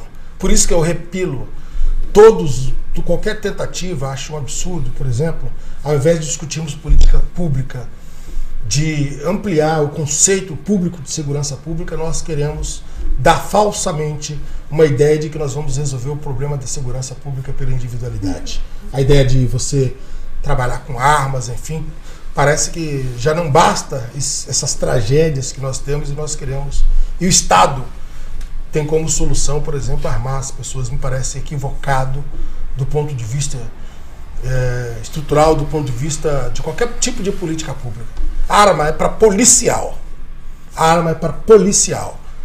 É, treinado, tem treinamento, tem técnica policial, tem sabe usar, enfim tal. Então eu penso que isso é um retrocesso do ponto de vista civilizacional. Né? É, até porque é, quando as pessoas são acometidas por violência, né, quando elas são assaltadas, quando elas estão surpreendidas, no geral é, isso acontece com o elemento da surpresa. Né? De modo que não basta você ter uma arma ali. Tanto é que tem policiais. Quando tem um assalto, por exemplo, quando tem está é, no ônibus, está em algum lugar, isso, o policial não pode reagir assim, sem que primeiro ele coloque a vida dele em, em, ele não pode colocar a vida dele em risco e mais, não pode colocar a vida das pessoas. Ele só age numa situação extrema. Então, é, as pessoas que estão que são acometidas pela surpresa, como é que ele vai conseguir? Você está lá, por exemplo, num carro, aí vem alguém quebra o seu vidro, né? Você, e se ele tiver armado, o, qualquer gesto que você fazer, fizer brusco, você vai ser alvejado. Vai ser alvejado. Então me parece que essa ideia é uma ideia assim. Armar a população. Eu acho que é uma ideia. É, você primeiro você está mentindo para a população. Nós não vamos resolver os problemas da violência urbana com arma. Nós vamos resolver os problemas da violência urbana, que é comum a muitas nações, quando nós começarmos a atacar é, sobretudo os, problemas da desigualdade que existe. É claro que isso não significa, em hipótese alguma, você ser condescendente com criminalidade. Não é isso que eu estou falando. É você ser condescendente com marginalidade, você ser condescendente com atividade criminosa. Pelo contrário, a atividade criminosa, inclusive, quando é usado da inteligência, é muito mais eficiente. Basta ver quantos quilos de cocaína, quantos quilos de, de, de, de de drogas, de entorpecentes, que você, substância, é, substâncias, é, substâncias é, de drogadição que são apreendidas, ou armas, ou enfim, com inteligência policial sem derramar um tiro. E quantas? Quantos? Pode, pode analisar essas operações. E está numa crescente Exato. isso, né? está numa crescente. Pois é, você vê, olha, fomos desbatirou, desbaratinou uma quadrilha tal, usando da inteligência. E quantos você. Quantos que você consegue nessas operações, sobretudo no Rio de Janeiro?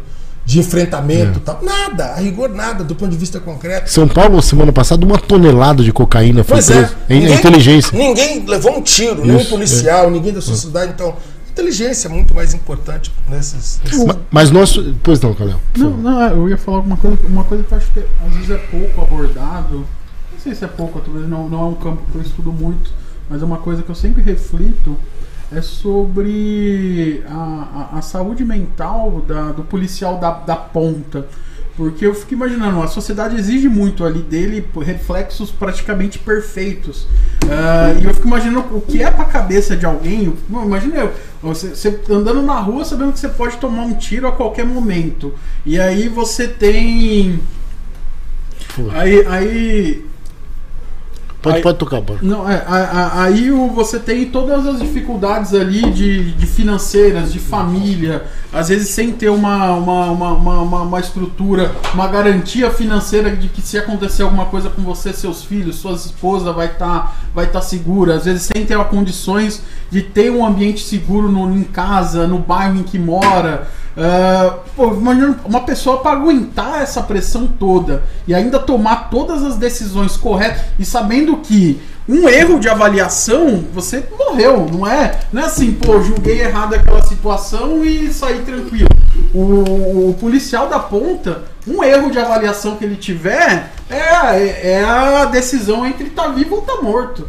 E essa questão eu sempre reflito, falando, isso é uma coisa é surreal. Não, eu não me imagino vivendo com uma pressão desse tamanho, é, como eu imagino que a polícia como um todo vive no dia a dia. Não, tem razão. Nós submetemos os nossos policiais a atividade desumana, atividade é, complexa, atividade policial, desumana no sentido da cobrança, enfim, tal. Para não falar do aspecto econômico que nós precisamos melhorar a remuneração dos nossos policiais. Nós temos, em verdade, é importante dizer o seguinte: nós, a grande maioria dos policiais são pessoas que trabalham dignamente, constroem, é, contribuem muito para a nossa sociedade.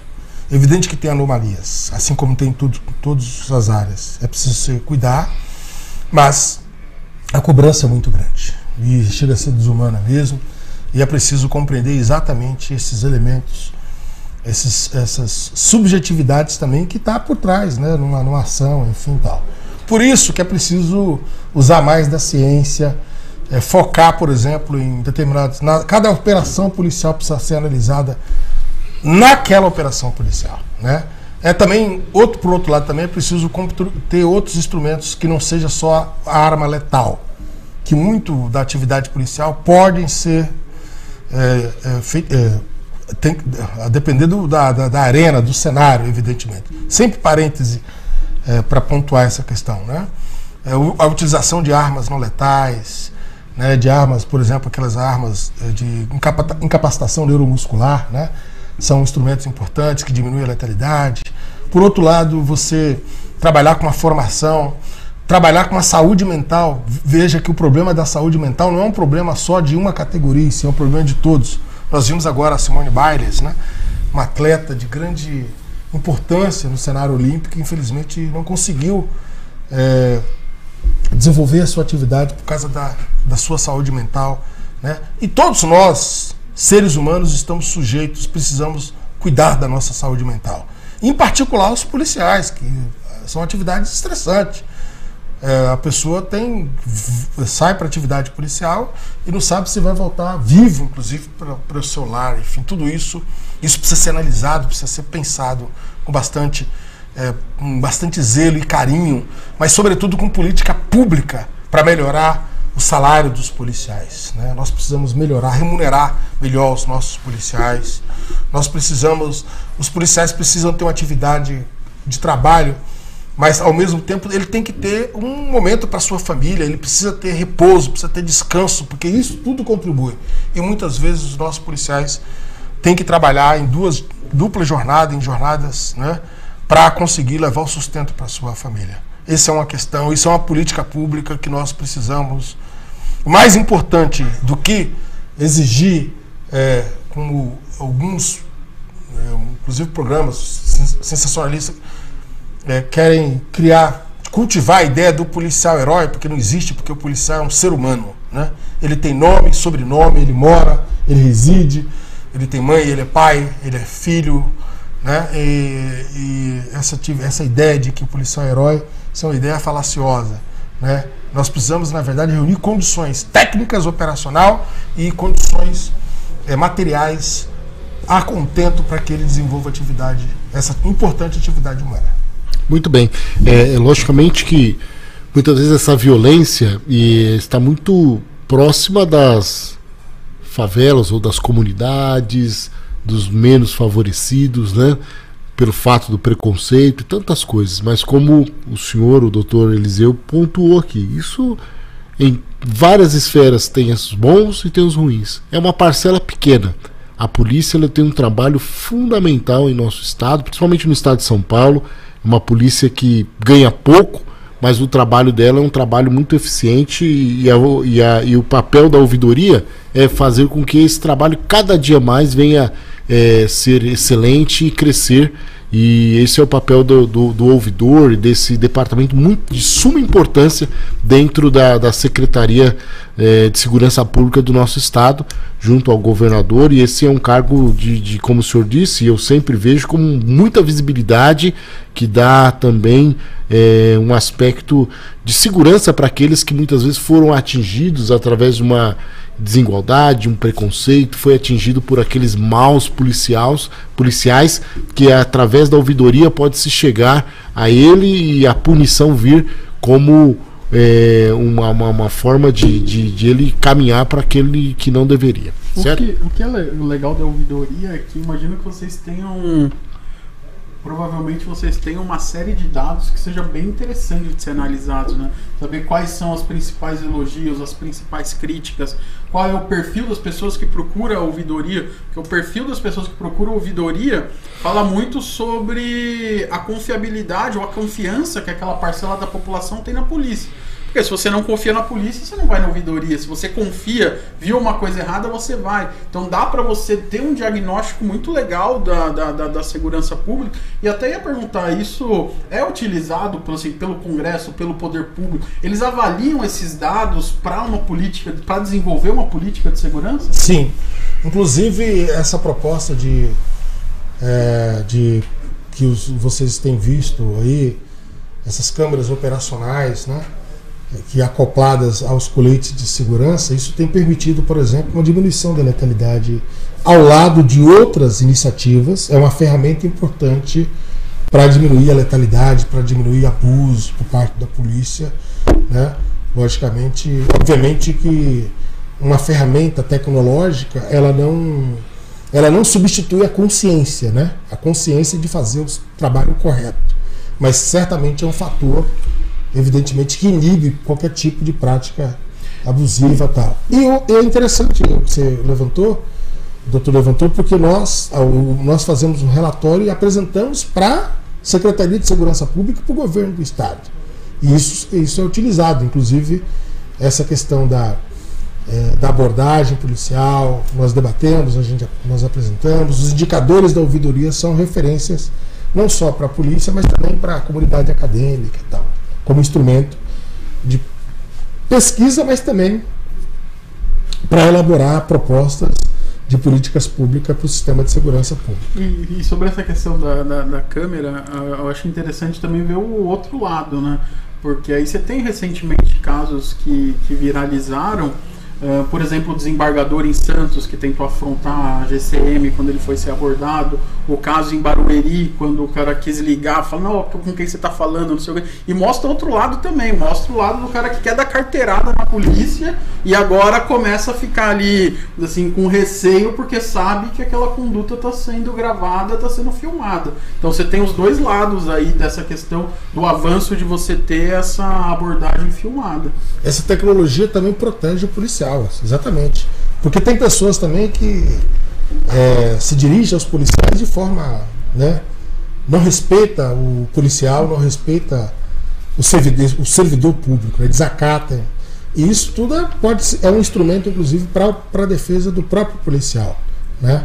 O, o, policial que desenvolve a sua atividade com, com, dentro dos parâmetros da legalidade, dentro dos protocolos operacionais, ele pode ficar tranquilo com, com essas ferramentas que elas não elas não subjugam a atividade policial, pelo contrário, o que o doutor falou aqui, nós vimos casos aí recentemente de, é, de insultos por Sim. pessoas, até crimes cometidos por pessoas que não deveria fazê-lo e outros da população, como os exemplos que é, o senhor mesmo é, levantou. Bom, muito bem, eu quero agradecer aqui a presença do doutor. Eu sei que ele tem bastante coisa, mas vou falar aqui com o Calão para que nós possamos é, é, é, também caminhar para o encerramento. Doutor Eliseu, o Calão ele tem um papel muito fundamental junto aos jovens hoje. Né? Hoje, e aí, ele trabalha junto à população também é, de Cidade Tiradentes que é uma, uma população muitas vezes carente, que necessita também de um cuidado. Mas olha que é a tecnologia. Nós estávamos conversando antes aqui, o sonho de muitos jovens era ser jogador de futebol na presencial. Né? Hoje nós temos essa palavra presencial e remota muito afinco. Né? No entanto, hoje, é, com o advento da tecnologia, com o advento da, dos videogames, há mais é, há muitos jogadores virtuais que ganham mais do que o jogador presencial. Ah, né? Agora a gente vai falar a parte de entretenimento. Depois de falar tanto assunto é. sério, né? falou sobre cota, falou sobre a polícia, agora vamos Isso. parte mais de entretenimento. Para que nós possamos aqui entender, e, e, e o Dr. Kalel, ele trabalhou muito tempo com o vereador Aurélio Miguel, que é um judoca conhecido internacionalmente, e com isso ele foi inserido num ambiente da, da do esporte e faz um trabalho bonito de incentivo às empresas para que elas possam injetar ou patrocinar alguns nichos da, do esportes para que possa ser levado à população. E o Dr. Calel ele viu uma, uma, um, um, nicho específico no que diz respeito à tecnologia, ou os videogames, os jogos eletrônicos, que eu tenho muito isso lá no. Não sei se seus filhos é. É, é o Free Fire, é não sei o que, é não sei o que lá, que eu vejo eles lá entretidos lá e falo, meu Deus do céu, vai ler um livro, menino, né? E muitas vezes eles não, eles estão ali entretidos no Free Fire, é, em outros jogos. E o Dr. Kalel, ele tem essa. essa hoje um, um. Ele vai explicar aqui que é através de uma empresa que ele presta consultoria, que faz um campeonato de, de jogos é, e esse campeonato eu gostei muito da proposta. É um patrocínio que estará injetando valores em escolas públicas da cidade de Tiradentes, enfim. E aí eu queria que você explicasse um pouquinho como que é isso é, é, para nós. E você que está nos assistindo, você vai poder fazer sua inscrição. O Colégio Gênesis entra como parceiro nisso aí. Você vai, vai ter o, o, o, código, o do, código colégio. do colégio e ele vai explicar um pouco sobre isso, sobre o que é, para que nós possamos caminhar aqui para o encerramento. Não, é, a gente falou bastante aí de segurança, né? Eu sou especializado em esporte, desenvolver eventos esportivos, que é um fator muito importante também. Se você tem uma política pública de esporte, você tem um incentivo à prática esportiva, você também vai ter um reflexo muito grande na área da segurança do país. Uhum. Uh, e dentre das atividades que eu desenvolvo, principalmente através das leis de incentivo ao esporte, lei de incentivo à cultura, e para quem não entende, as leis de incentivo são um mecanismo que tem tanto no governo do estado quanto no governo federal, em que uma ONG, uma entidade pode apresentar o projeto, se o projeto é aprovado, ele pode captar recurso de empresas. No caso do governo federal, é, captar recurso de IR. No caso do governo estadual, você capta ICMS. Uh, e aí nesse mundo né, de pandemia aí, que a gente estava impedindo de realizar eventos presenciais, uma coisa que cresceu bastante foram os esportes e foi daí que veio o projeto que a gente está tocando, que é o IFEST, é um festival de esportes eletrônicos uh, que é gratuito, social, ele é feito através da Lei Paulista de Incentivo ao Esporte, com patrocínio da ArcelorMittal, o apoio da Viapu, que elas direcionam parte do ICMS delas para que a gente possa desenvolver esse projeto aí, que tem foco... Uh, em, que tem foco nesse ambiente online e gratuito. O IFEST ele nasceu em 2019 dentro da virada esportiva da, da cidade de São Paulo, em que gente, qual era o objetivo do IFEST? Era levar os esportes eletrônicos para a periferia. Então a gente fez um evento presencial em 2019 no Céu Azul na cidade de Tiradentes. E desse evento, uh, como o cenário de pandemia não permitia a gente repetir o evento presencial, a gente adaptou ele para ele ser um evento online. Então ele é um evento online, é gratuito, qualquer pessoa pode participar, jovem, criança, pai, mãe. Uh, e dentro do projeto a gente adota quatro escolas públicas.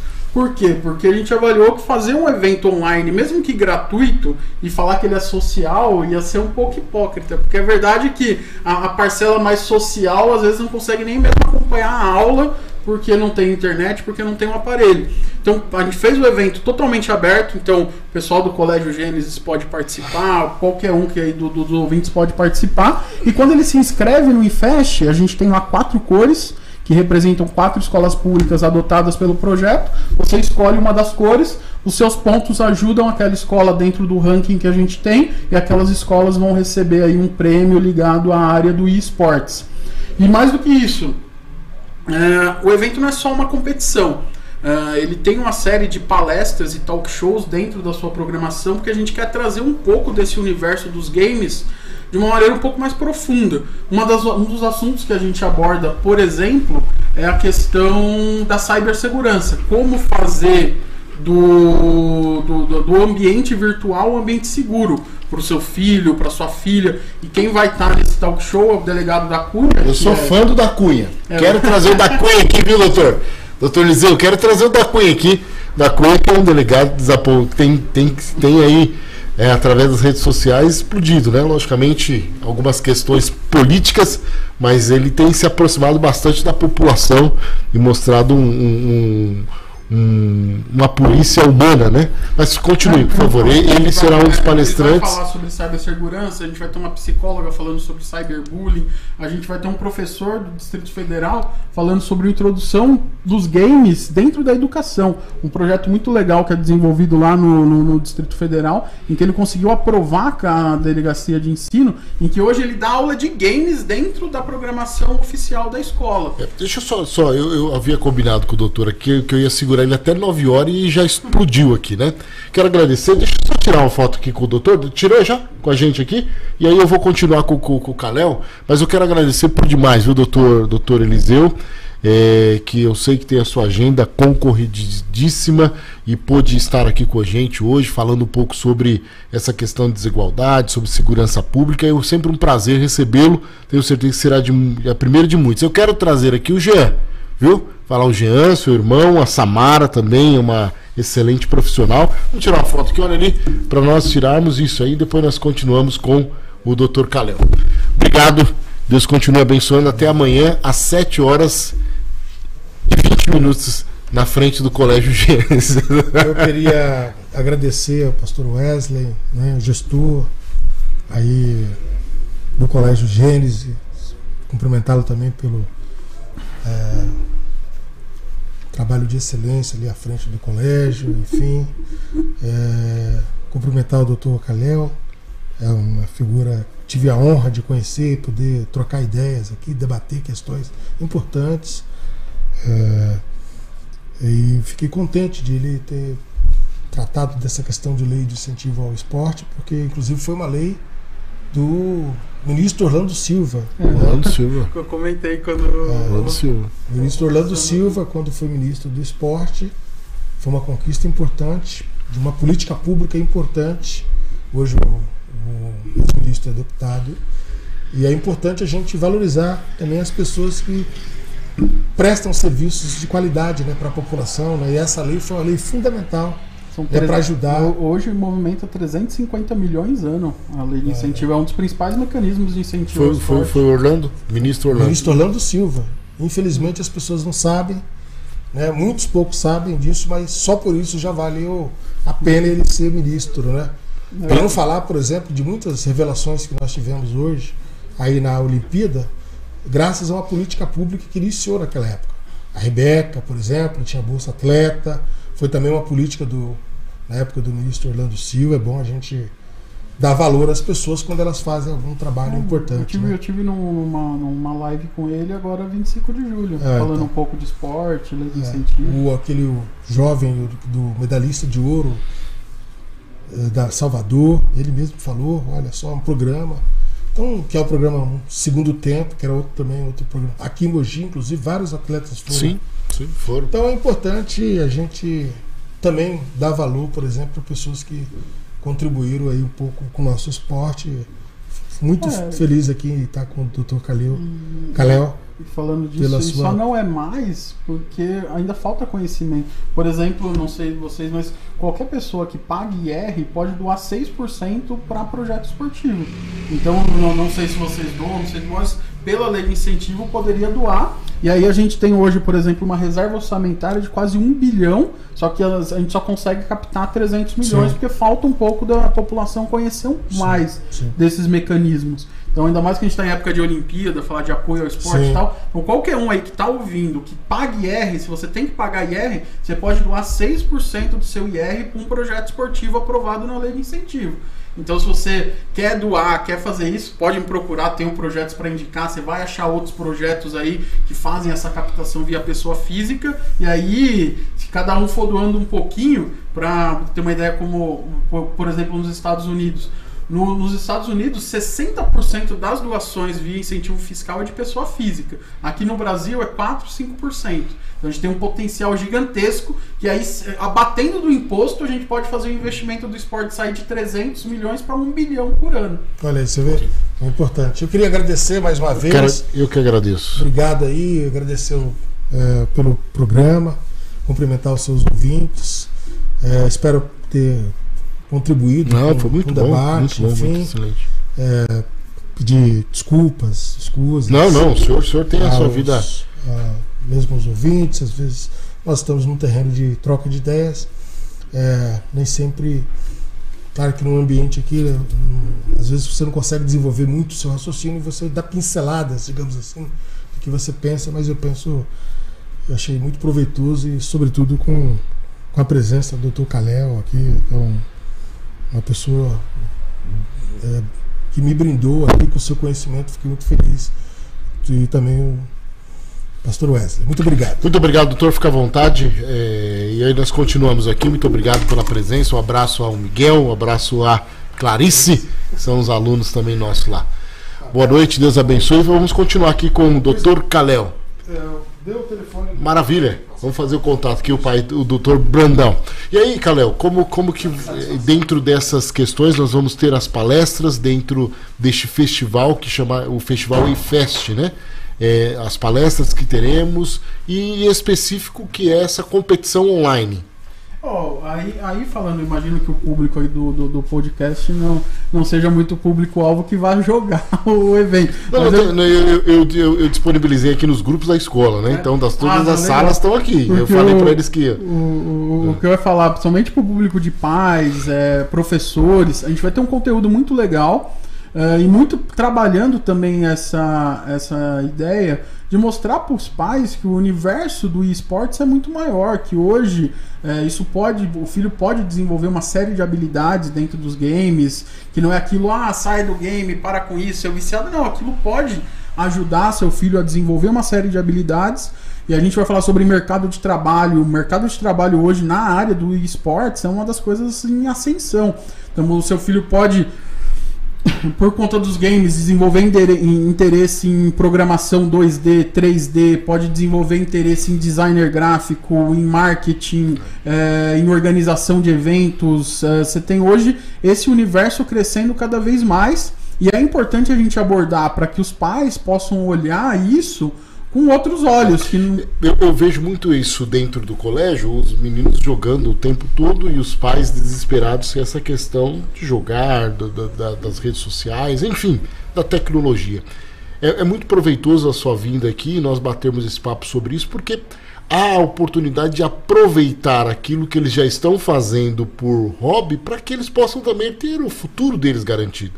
É, é, como antes nós entrarmos aqui em off, nós estávamos falando, hoje a maioria dos, dos grandes esportistas é, online eles ganham muito bem. Né? E hoje vários dos esportistas, jogador de futebol Ronaldo, Ronaldo Gaúcho e tantos outros estão têm os times deles, né? Que dá muito mais engajamento e financeiramente mais rentável do que o próprio time presencial. é. Né? o- o... time do Corinthians tem um time de, de- é um time Sim, hoje, hoje você tem é, as grandes equipes entrando nessa, nesse universo dos pro players que a gente fala. É, e não só o universo dos pro players, né? A própria questão de carreira aí nas áreas que são correlatas ao esportes é um assunto bem legal para ser abordado. É, o eu perdi o fio do que eu ia do que eu ia comentar. E a questão aí, por exemplo, Uh, a temática dos games ela pode ser usada como uma ferramenta da educação também. Hoje se fala muito da gamificação, né? Uh, dos e- os edu games, você usar o game como uma ferramenta de educação. E é essa geração, essa geração é muito, ela é muito assim, ela tá muito atrelada a isso. Ela nasceu praticamente com o celular na mão. Uh, isso é uma ferramenta que a gente precisa usar para poder atingir essa, essa geração. E também eh, abordar e tudo que é em excesso é ruim. Então, pô, se a pessoa só joga, é ruim, é. Tanto que dentro do IFEST a gente tem também uma, uma, uma ação que a gente chama de IFEST Training, que a gente fala sobre a importância da prática de atividade física também para quem é game, quem é gamer. Então, como a prática de atividade física pode ajudar ali a pessoa que vai ficar sentada o dia inteiro, como aquilo é importante para que ela possa desenvolver um pouco mais o foco dela, que vai ajudar no desenvolvimento das habilidades dentro do game. Então, tudo isso pode ser abordado, é um pouco do que a gente quer abordar dentro do IFEST. Então hoje o IFEST ele vai ter oito modalidades esportivas, então ele atende a todos os tipos de público aí. Então a gente vai ter é, Free Fire é, de squad e solo, vai ter FIFA, Xbox e PS4, vai ter Valorant, vai ter CS, vai ter LoL, vai ter Fortnite, vai ter xadrez, é, até um dos, um dos assuntos dos talk shows é a ascensão do xadrez aí como esportes na pandemia. Então o xadrez aí ganhou uma força absurda, ah, a, a prática do xadrez cresceu muito, as plataformas de xadrez online meu, triplicaram, quadriplicaram de tamanho e o xadrez entrou de vez como um esportes eh, e uma coisa que vai crescer bastante. E é muito bom e é uma coisa muito boa para ser abordada também nessa questão de crescimento intelectual aí da nova geração. E, e é interessante porque quando fala dessa gamificação, os pais preocupados, é um momento oportuno do pai também estar próximo ao filho e fazer com que isso venha a ser uma crescente, até para que eles possam se unir mais, crescer mais, estarem mais próximos, né? Porque muitas vezes o pai entrega o celular e fala, não, é uma oportunidade de, de o pai também desenvolver com o filho. Há muitos filhos que eu vejo no, no, colégio, ah, eu quero ser profissional no Free Fire, eu quero ganhar dinheiro com isso. E o pai, não, menino, você tem que é, é, trabalhar, você tem que. Não, nada mais que ele pode também fazer daquilo um trabalho dele né? E eu vejo que esse, esse trabalho que você faz através de, do festival da EFest dá, dá essa visibilidade e entender que apenas não é, uma, não é um videogame por videogame em si, mas é uma forma hoje de poder entender a tecnologia e o futuro. Sim, e o futuro. É. E, e, e, esse é um ponto interessante, porque toda vez que a gente entra nesse, né, né nessa conversa, Uh, um, comentário que faz é: ah, o, menino quer seguir a carreira como pro, pro player, o pai quer que ele estude e tal. É, é meio que cultural no Brasil. É, a gente criou na nossa cabeça de que a pessoa não pode buscar uma carreira de atleta em paralelo seguir com a educação dela. E isso é uma coisa que reflete o esporte tradicional também. Basicamente, a gente acha que a pessoa tem que escolher entre ser, tentar ser jogadora de futebol ou estudar, tentar ser atleta e estudar. E se você for olhar as nações desenvolvidas, não, a pessoa pode estudar e desenvolver a carreira dela dentro do esporte. Então você vai ver Estados Unidos, na Europa, em que o próprio esporte é uma forma de você chegar ao ensino superior. Então ali a, através das universidades, né? através né? das bolsas. E aí dando um exemplo aqui no Brasil, só no estado de São Paulo você tem mais de duas mil bolsas para atletas. Então, você tem universidades aqui como Unip, Unisantana, Mackenzie, que dão bolsas de estudo para atletas.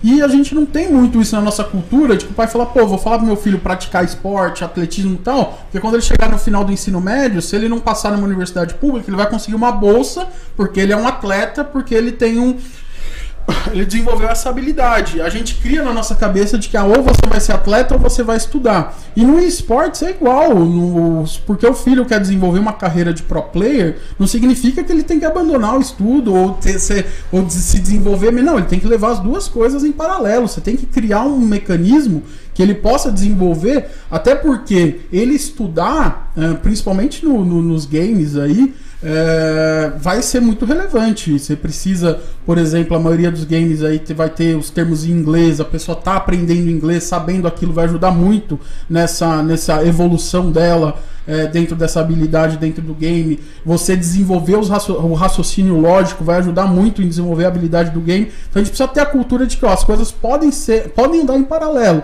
E hoje já tem universidade no Brasil que dá bolsa de estudo para atletas de esporte.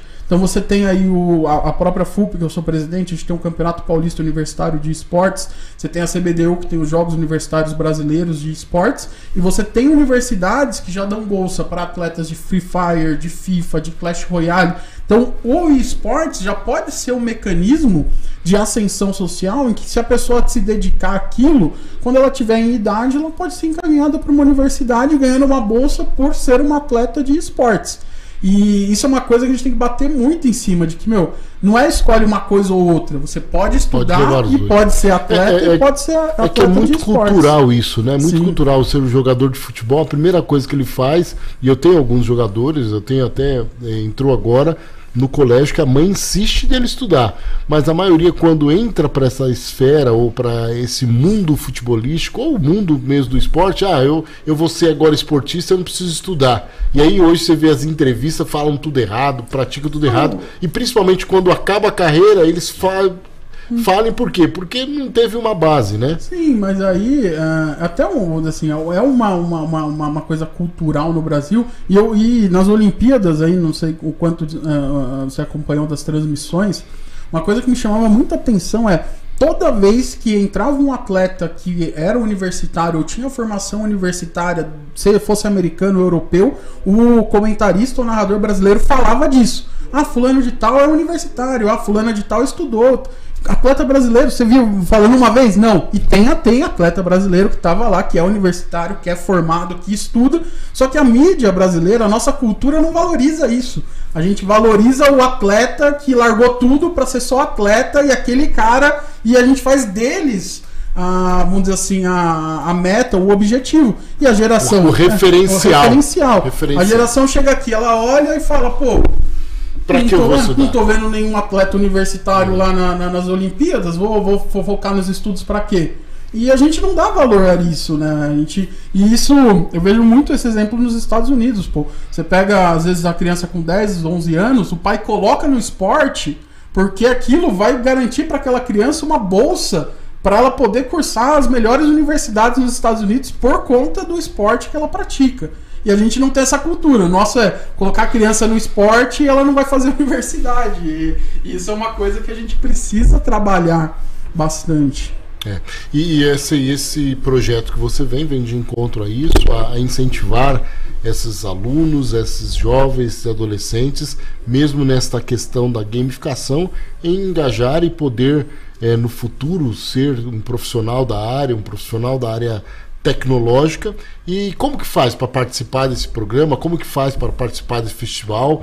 Vocês estão aí assistindo, vocês estão aí nos acompanhando nesse podcast no dia de hoje. Nós estamos falando do, do- desse grande projeto. Até que dia pode ser feita essa, essa, essa, essa inscrição?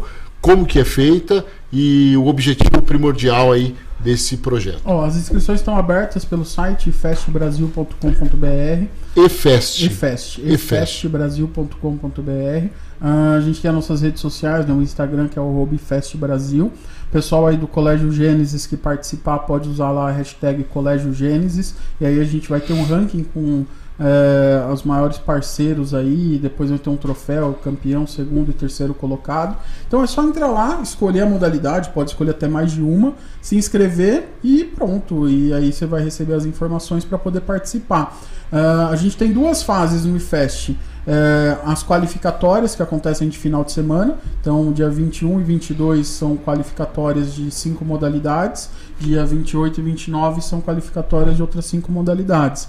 E aí durante a semana a gente tem as finais com transmissão ao vivo e profissional. Então a gente vai ter a transmissão com os principais casters aí do momento, com casters profissionais, gente do cenário, que aí, por exemplo, no Clash Royale a gente vai ter o Deco e o Bruno Clash, que eles narram a, a- o próprio evento da, da Supercell, a gente vai ter o Tonelo no LoL, a gente vai ter o Japex e o Fedel no, no Free Fire, no CS. Então a gente vai ter aí casters profissionais para entregar uma transmissão aí bem bacana, para ser uma experiência legal para todo mundo que vai participar. Então você que está aí nos assistindo, você que está gravado esse, esse, esse podcast que nos assistirá, é um convite. Você pai, você mãe, você tio, você sobrinho, você jovem, pode participar aí em família, se organizar. E nós também aqui do colégio estamos fazendo essa parceria.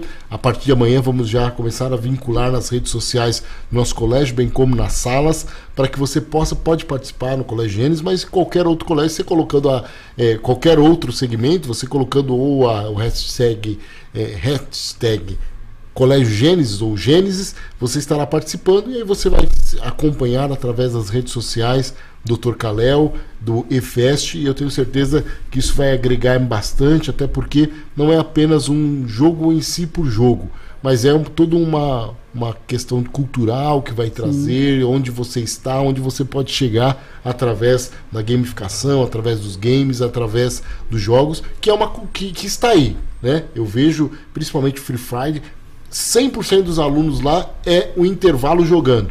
né? Eu coloquei uma mesa de ping-pong, dois pimbolim, mesa, é, piscina, é, piscina de bolinha, é, cama elástica, um monte de coisa. Mas o Free Fire é o que eles vão lá e fica no canto lá, aqueles meninos. Agora nós temos que ficar no espaçamento, é, no distanciamento social, mas eles ficam tudo ali jogando e é uma, é uma, é uma é uma forma de, de eles se interterem. Vamos restringir, não, não pode. Não, é, é o mundo dele. Nós, nós, você é novo, mas eu, o pastor Brandão, quando éramos mais jovens, eram outras coisas que fazíamos, né? E hoje é essa forma, eles jogarem online, estarem neste mundo, nessa esfera, que é uma realidade que não tem como regressar. Sim, até tava, tava vendo a, a semana, essa semana ah, o Free Fire bateu um bilhão de downloads. Um bilhão de Um downloads. bilhão de downloads. É uma coisa surreal. É. Assim, o- números- Outra coisa que o aspecto que você trouxe, o próprio time do Corinthians Sim. na rede social do Instagram. Ele tem quantos seguidores? Não, é que é. é o, aí nem, nem a questão de seguidores, o que eles avaliam muito é a questão de engajamento. Engajamento, perdão, engajamento. É, e aí o Corinthians Free Fire, que é a franquia que o Corinthians criou para competir Free Fire, no ano de 2020 ele teve um engajamento maior nas redes, né, no Instagram, do que o próprio Instagram do Corinthians de futebol. Então você vê aí o tamanho que é a questão do Free Fire. E, e é só, acho que a maior referência disso é que eles são o novo patrocinador da CBF. Né? A, a, a, ponto de uma empresa chegar a patrocinar a CBF é que ela tá. Ah, tá, no, no que é só o patrocinador top, né? É. Só patrocinador então, gigante. Então, então, nós queremos, através disso, incentivar que você faça a sua inscrição, que você participe. Lógico, este ano a modalidade dele é todo online. Né? Tenho certeza que o ano que vem volta se, se, se Deus assim o permitir.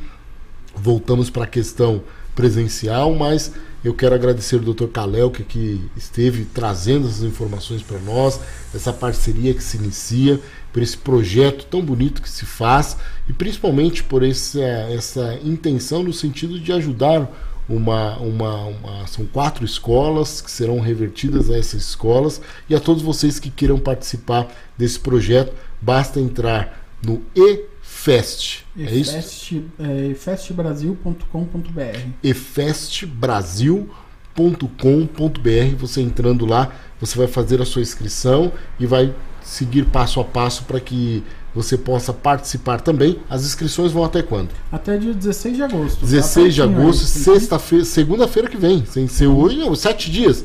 Você tem sete dias. E as competições, quando se iniciam? Uh, 21 e 22 de agosto, qualificatória de cinco modalidades. Daí de segunda a sexta, a transmissão das finais. Depois, 28 e 29, a qualificatória de mais cinco modalidades. De segunda a sexta, a transmissão das finais. Então, eu quero convidar você para fazer a inscrição, você para participar, será muito bacana esse engajamento. E agradecer o Dr. Calel aqui, o Eduardo Brandão, seu pai, que aqui está com a gente, por esse conteúdo que o trouxe.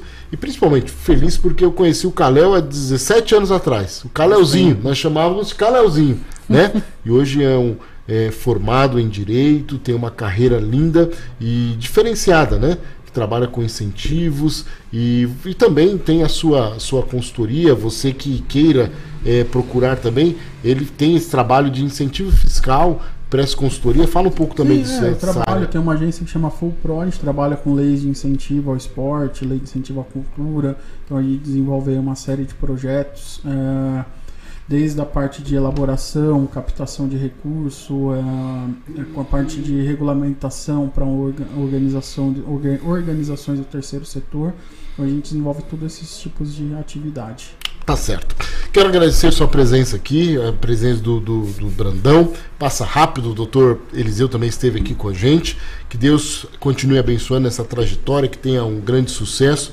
Estamos aqui é, para fazer esta parceria. No que precisar, estamos dispostos, o Colégio Gênesis, tanto também aqui o ATCast, o nosso podcast, e através da nossa empresa que é o PW Power, que é esse podcast que nós fazemos aqui. E a todos vocês que nos acompanharam, muito obrigado. Segunda-feira que vem estamos de volta às 20 horas, próximo dia 16 do 8. Pois não, cara? Não, eu só queria fechar com uma frase que é, acho bem interessante que é nenhum de nós é tão bom quanto todos nós juntos. Olha, essa frase aí, essa frase aí é muito antiga, né? É uma frase da minha vida. Nenhum de nós é tão bom quanto todos nós juntos e eu uso agora é DDD, decisões decidem destino. Muito obrigado, obrigado Kalel, muito alegria ter aqui mesmo você aqui e a todos vocês que nos acompanharam.